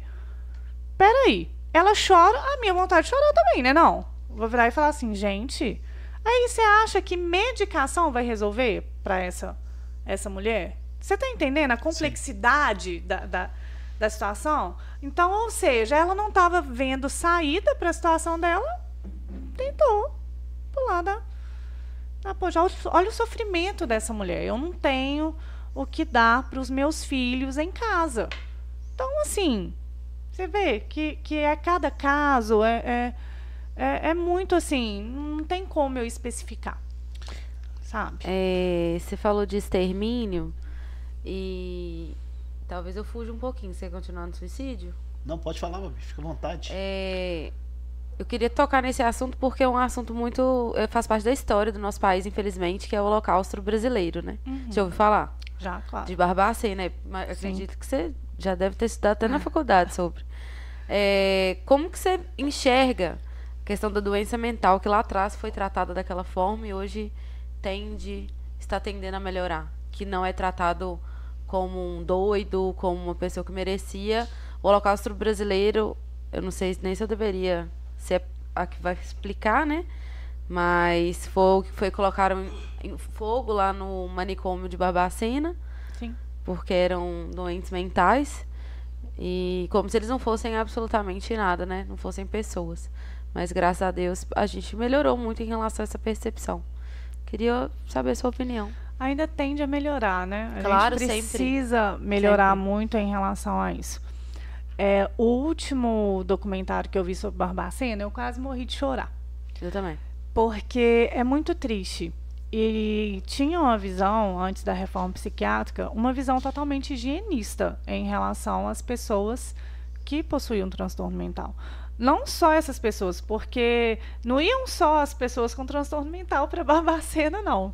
Não sei se você já ouviu falar, tinha um trem que ia para Barbacena que as pessoas nunca mais voltavam, né? Isso. né? Então, iam para Barbacena pessoas que incomodavam a sociedade. Aquela mulher que engravidou solteira, o filho que dá problema para o pai, né? Crianças. É, como que eu vou falar aqui? Não tem uma palavra, esqueci. Crianças, Crianças que não eram que não estudava? Não. Essas crianças que, que... que o pai queria meio que esconder, tem Sim. um crianças é, bastardas, bastardas, fora do casamento. Né? Perdi, brigada, é. né? Fora do casamento. Então, assim. Muito triste, nossa. Muito triste. E todos tinham o mesmo tratamento. E um tratamento totalmente desumano. Demais. Né? Então, assim, eu acho que nós demos um salto muito grande com a reforma psiquiátrica. Acho não, tenho certeza.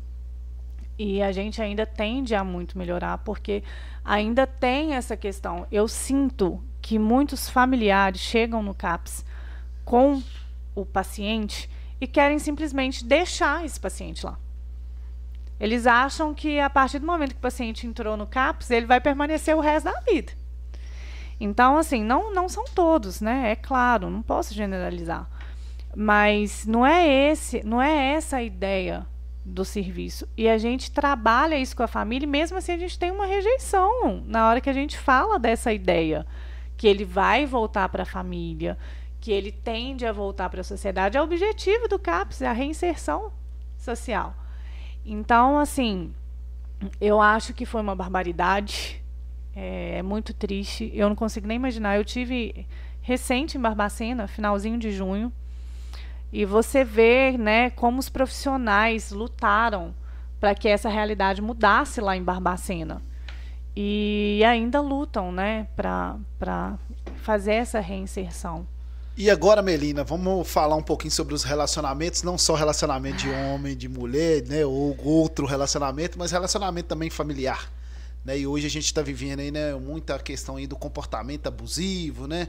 Essa questão também que tem a ver né, com a saúde mental. Como é que você está vendo isso na questão dos relacionamentos? A gente vê né, que hoje, né, é muito difícil você ter um relacionamento assim duradouro, né? De é, ah, casou ali, aí durou muito tempo e ali no meio teve algum problema. Como é que você vê isso ligado à, que, à questão da saúde mental, os relacionamentos? É, Não só de relacionamento afetivo, mas todos. Até de amizade também, Sim. né? É, eu tô vendo realmente, a gente, a gente percebe claramente que hoje está tudo muito solúvel, né? Eu acho que ninguém está querendo se, se, se indispor muito, não, sabe, Toninho? Começou a dar problema, tá, tá todo mundo indo para um lado para o outro.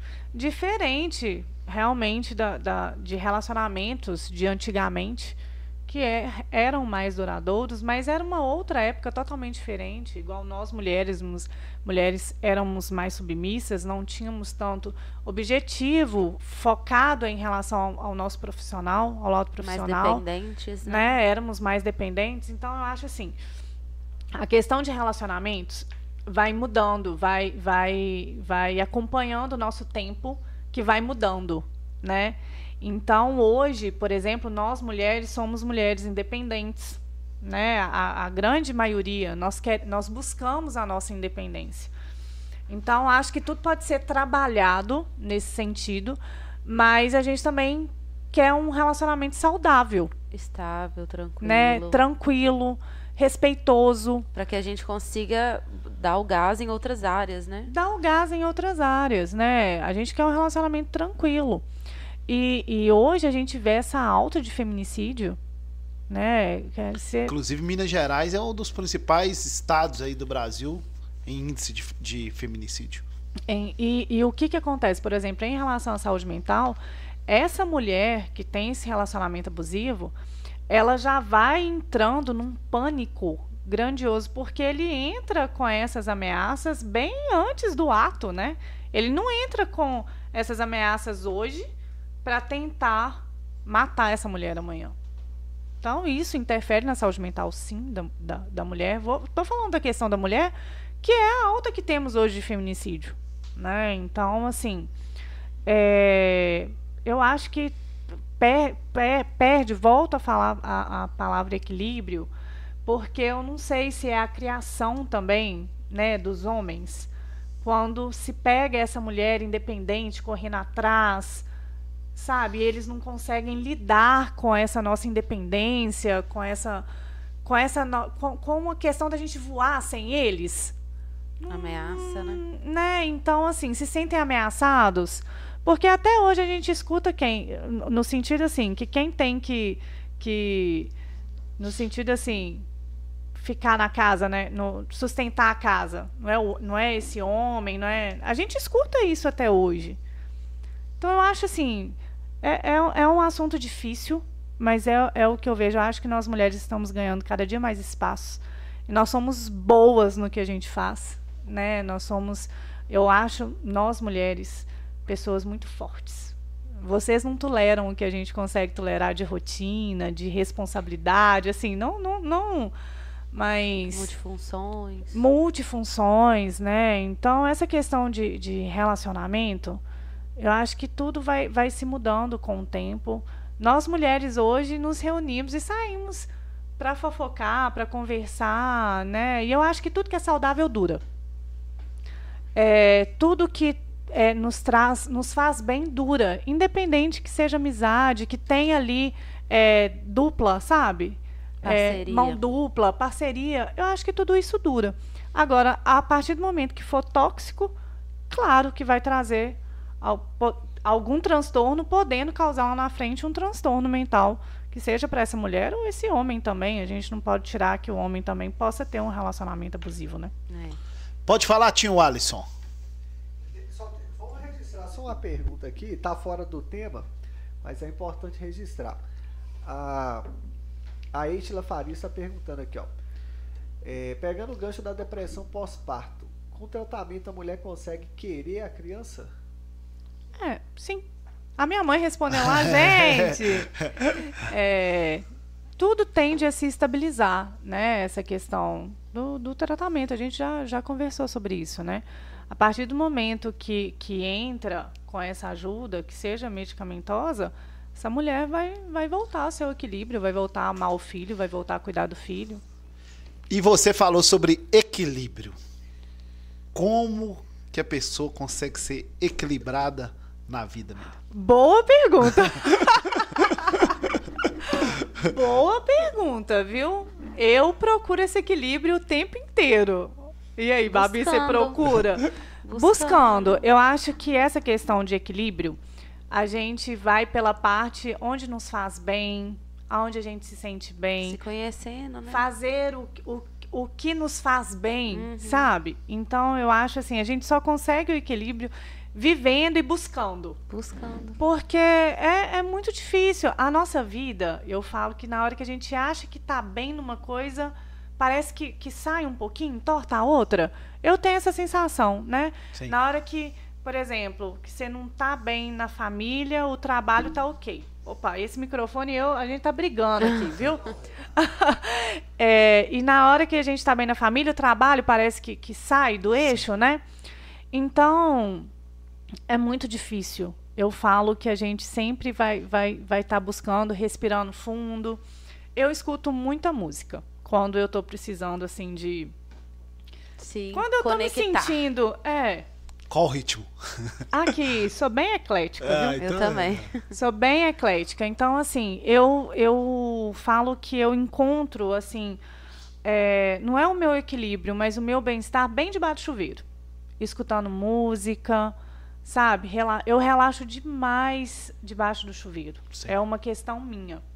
Mas esse equilíbrio para minha vida, eu vou morrer buscando esse equilíbrio. Eu acho que todos nós. É, sempre é um processo, né? É, é um processo. É identificar isso eu gosto, isso não.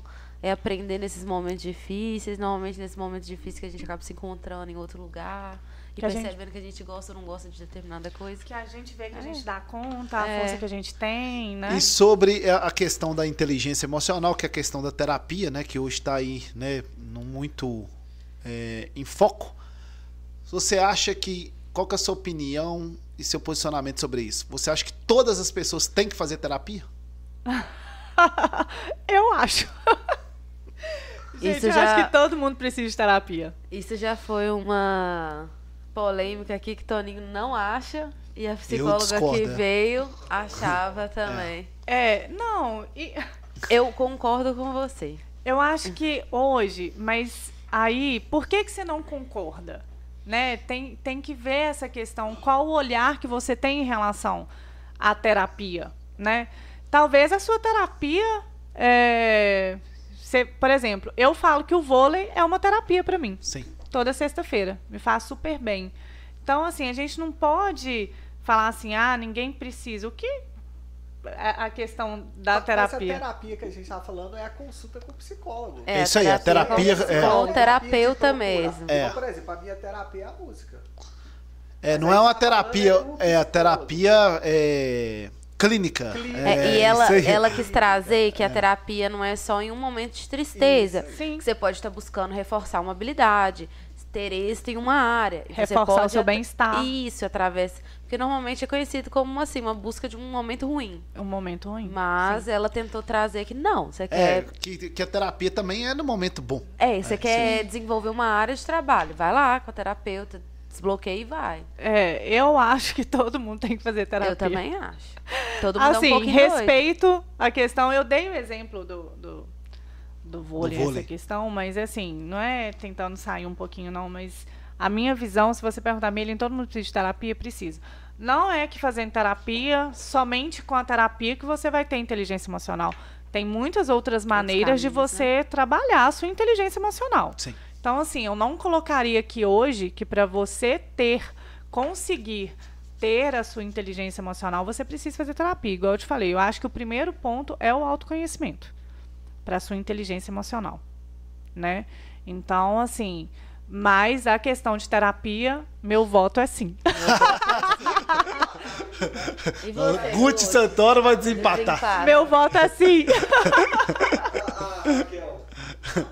Ah, Perdemos.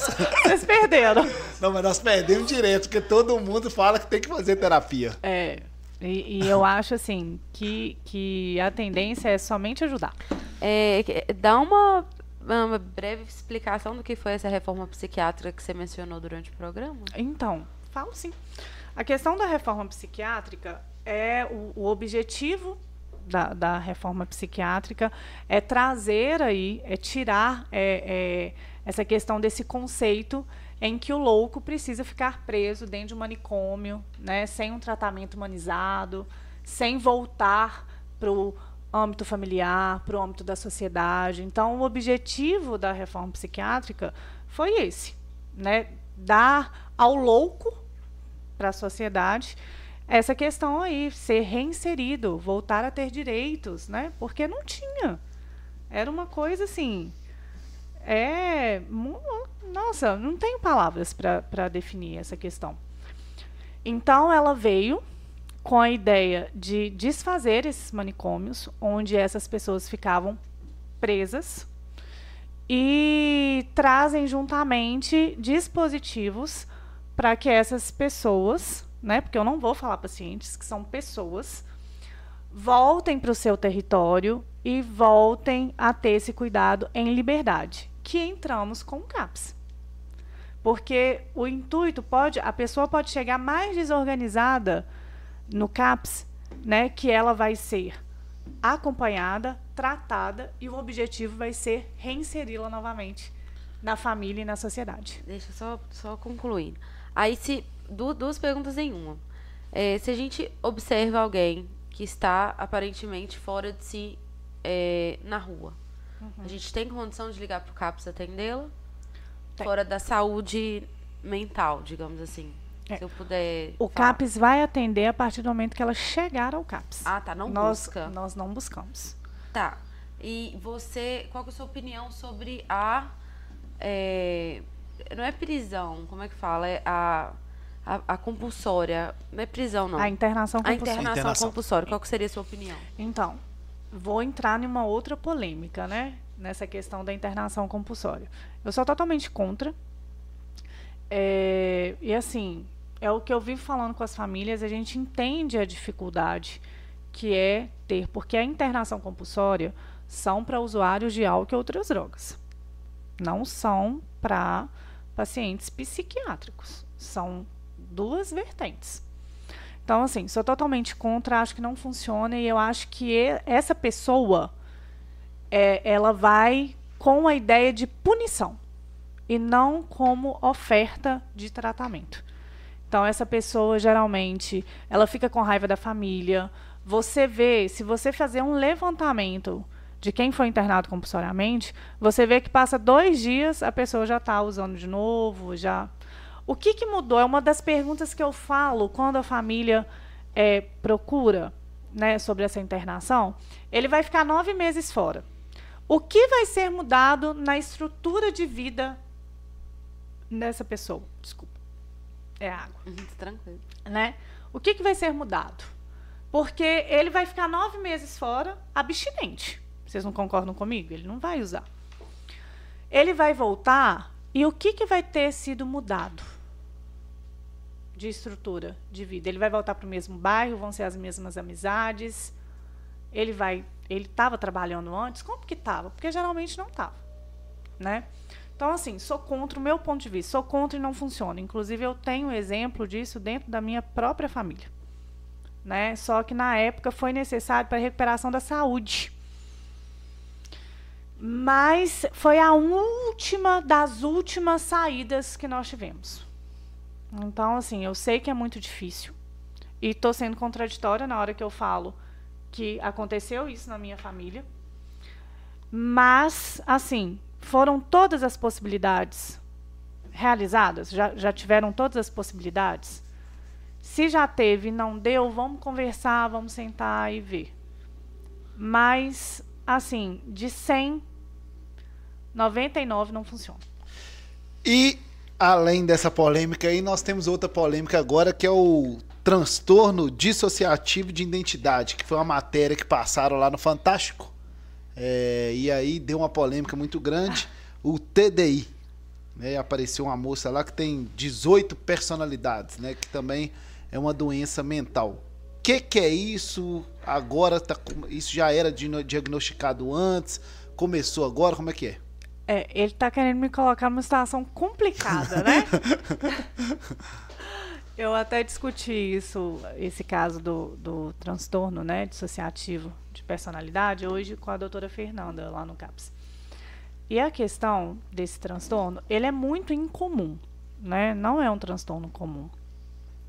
Geralmente, ele vem com pessoas que tiveram algum tipo de, de trauma na infância, seja de maneira com violência, né, ou algum abuso.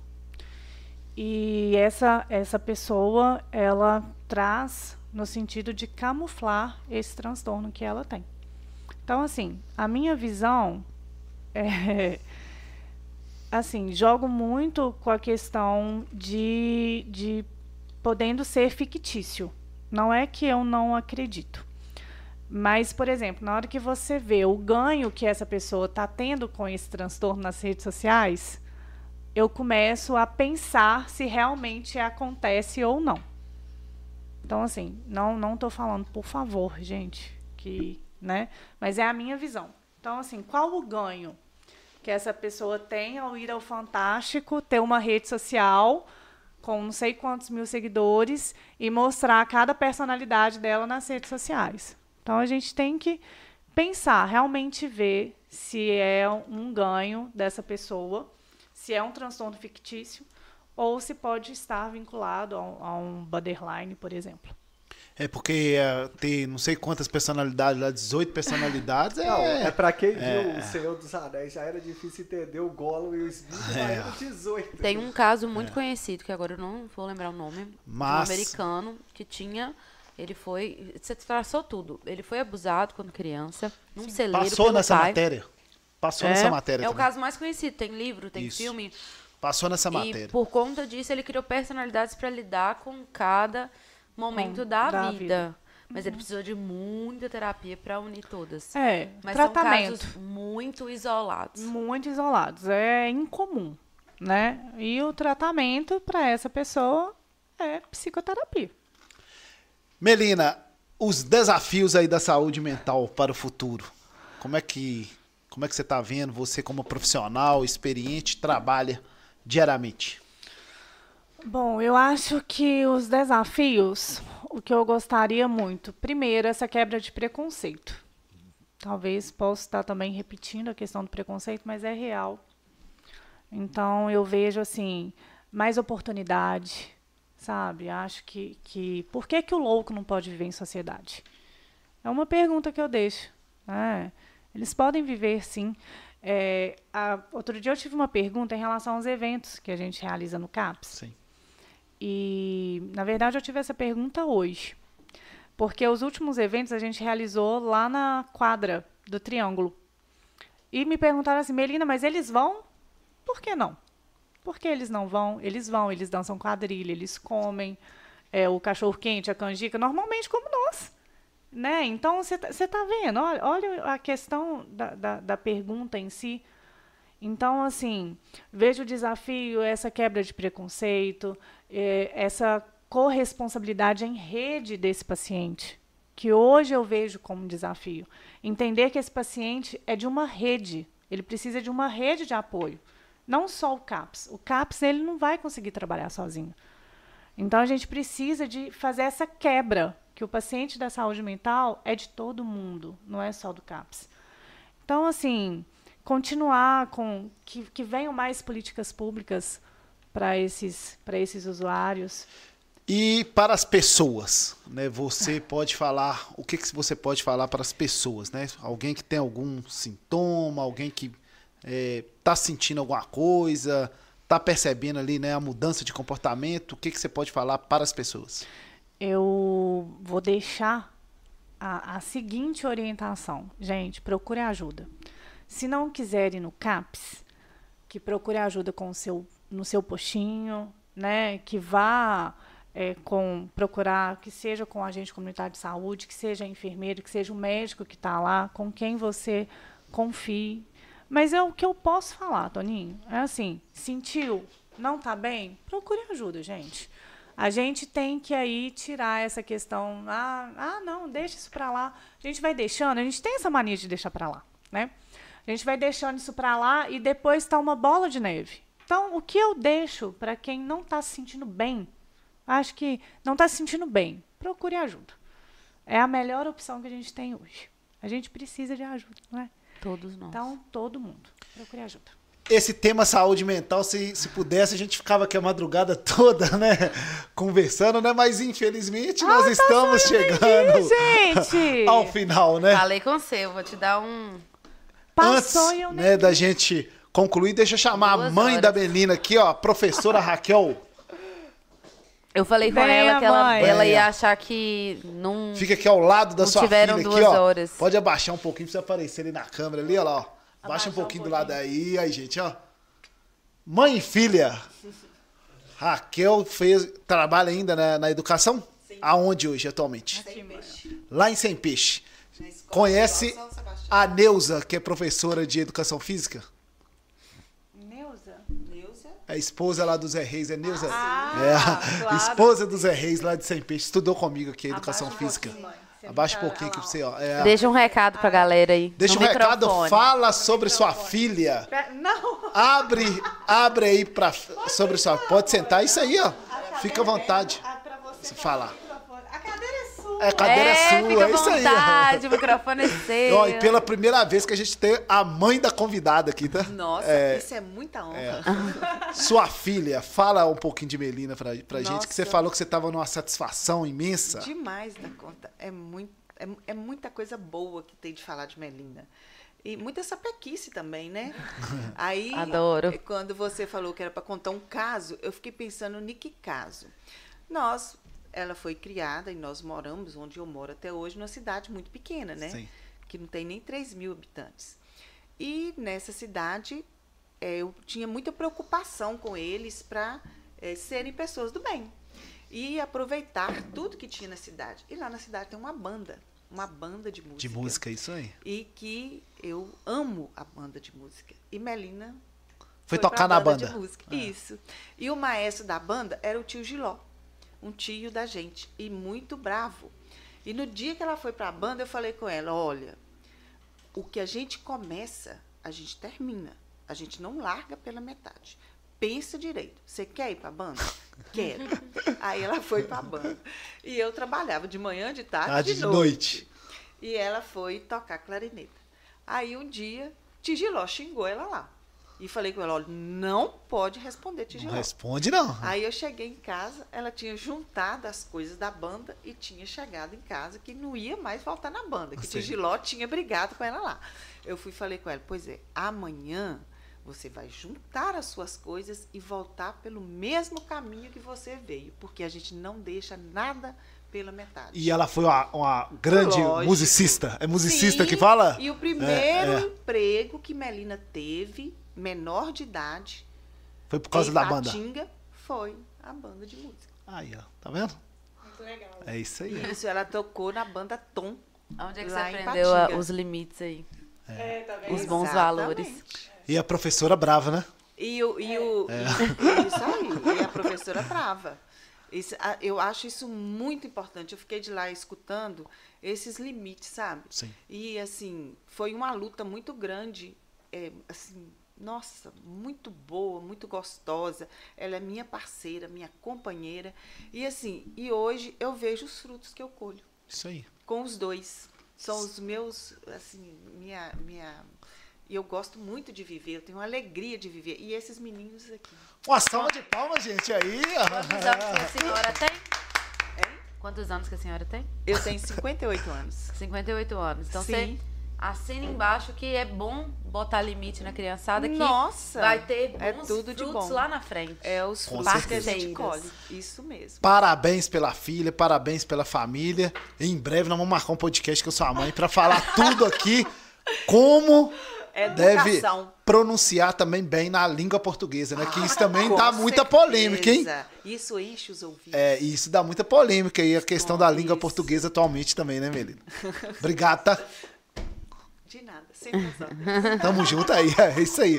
Ô, gente, pela primeira vez, né, tio Alisson, a filha e a mãe aqui no Isso é Podcast, né? Nós estamos ficando, é nós estamos ficando bonito, né? Melina, quero te agradecer, parabenizar pelo seu trabalho, te desejar mais sucesso, né? Lá no CAPS, no Corém, né, aonde você estiver, ah, e que você continue brilhando, né, Babilés? É isso aí, que você continue abençoando. Ó. Oh. Opa! Foi mal. Abençoando essas pessoas que entram em contato com o CAPS. Desculpa, é por nariz entupido. Sem ó. problema. Eu, eu, vi isso na hora que você estava falando. Entupiu duas vezes. Desculpa, gente. Mas você continua, então, abençoando o caminho dessas pessoas que esbarram com você lá no CAPS. E na sua vida no geral. Porque eu acho que nesses lugares um bom trabalho é essencial. Eu fico muito feliz que você e sua equipe exercem um trabalho tão bonito que depois eu quero ir lá conhecer também. Ah, pode ir. Você vai gostar. Vai, vai no dia de evento. Dia 4 a gente tem um evento comemorando o Dia Mundial da Saúde Mental. Agradecer mais uma vez e pode falar e agradecer. O que, que você quiser falar agora aí, você pode ficar à vontade. Manda um beijo Nossa, pro filho que de perigo. novo, marido, pra mãe, é. pro pai, pra todo mundo. Gente, eu quero agradecer muito a oportunidade. Eu fiquei muito lisonjeada. Eu fiquei muito feliz. Você não sabe o tanto que eu pulei no é dia que chegou o seu, o seu convite, que eu falo que eu sou emocionada, ah, né? É então, assim, eu quero agradecer a todos que assistiram. A equipe, se tiver alguém aí assistindo, muito obrigada, né? Volto a falar sobre a equipe do CAPS, que realmente sem eles eu, eu não conseguiria realizar esse trabalho. Então, a gente é um trabalho em conjunto. Aos meus alunos, né? Muito obrigada. Eu vi que muita gente mandou pergunta ali, para mim, a maioria foram foram os meus alunos. Isso é importante, né? Isso é importante, assim, a gente sempre tende a fazer o nosso melhor. Eu falo assim que eu persisto naquilo que eu acredito. Então eu acredito no poder da educação que eu tento levar para os meus alunos. Eu acredito no, na questão do, da saúde mental em liberdade, que a gente pode modificar, sermos apoio para esses pacientes. Então, assim, eu persisto naquilo que eu acredito. Então, assim, que vocês que estão me assistindo também passem isso, persistam naquilo que vocês acreditam. E, e atenção, e atenção, futuros convidados do Isso é Podcast. Esse é o padrão dos convidados aí, tá vendo aqui, ó? Já veio na paleta, já veio loja no estilo. Loja da minha amiga aí, loja veio, 4. Isso, já vou agradecer também. Claro. Por favor, Larissa, muito obrigada. Né, a Larissa que montou o meu look. Eu, Esse é o padrão. Monta o meu direto, quase todo o programa. Esse é o né? padrão, gente, dos próximos convidados aí. Já assiste aqui o de, Melis, de Melina pra Vindo padrão. Muito obrigada, mas o dia é, que eu tô é feia, não, não teve o toque dela. O dia que eu tô não, bonita, não teve, teve o toque, toque dela. Pois é. é, mas muito obrigado obrigada. e mais sucesso. Obrigada a vocês, muito obrigada. É isso aí, pessoal. Semana que vem tem mais Isso é Podcast, nosso episódio 87. Antes de encerrar, agradecer com os nossos parceiros. Muita festa, muita farra, Construbel, Medida Certa, Conect, MT Contabilidade, Infornet e Mundial Center, o podcast da Zona da Mata. Não para, Babilessa. É isso aí, galera. Beijo, boa noite. Até semana que vem. Tchau. Tchau. Valeu. Com Deus.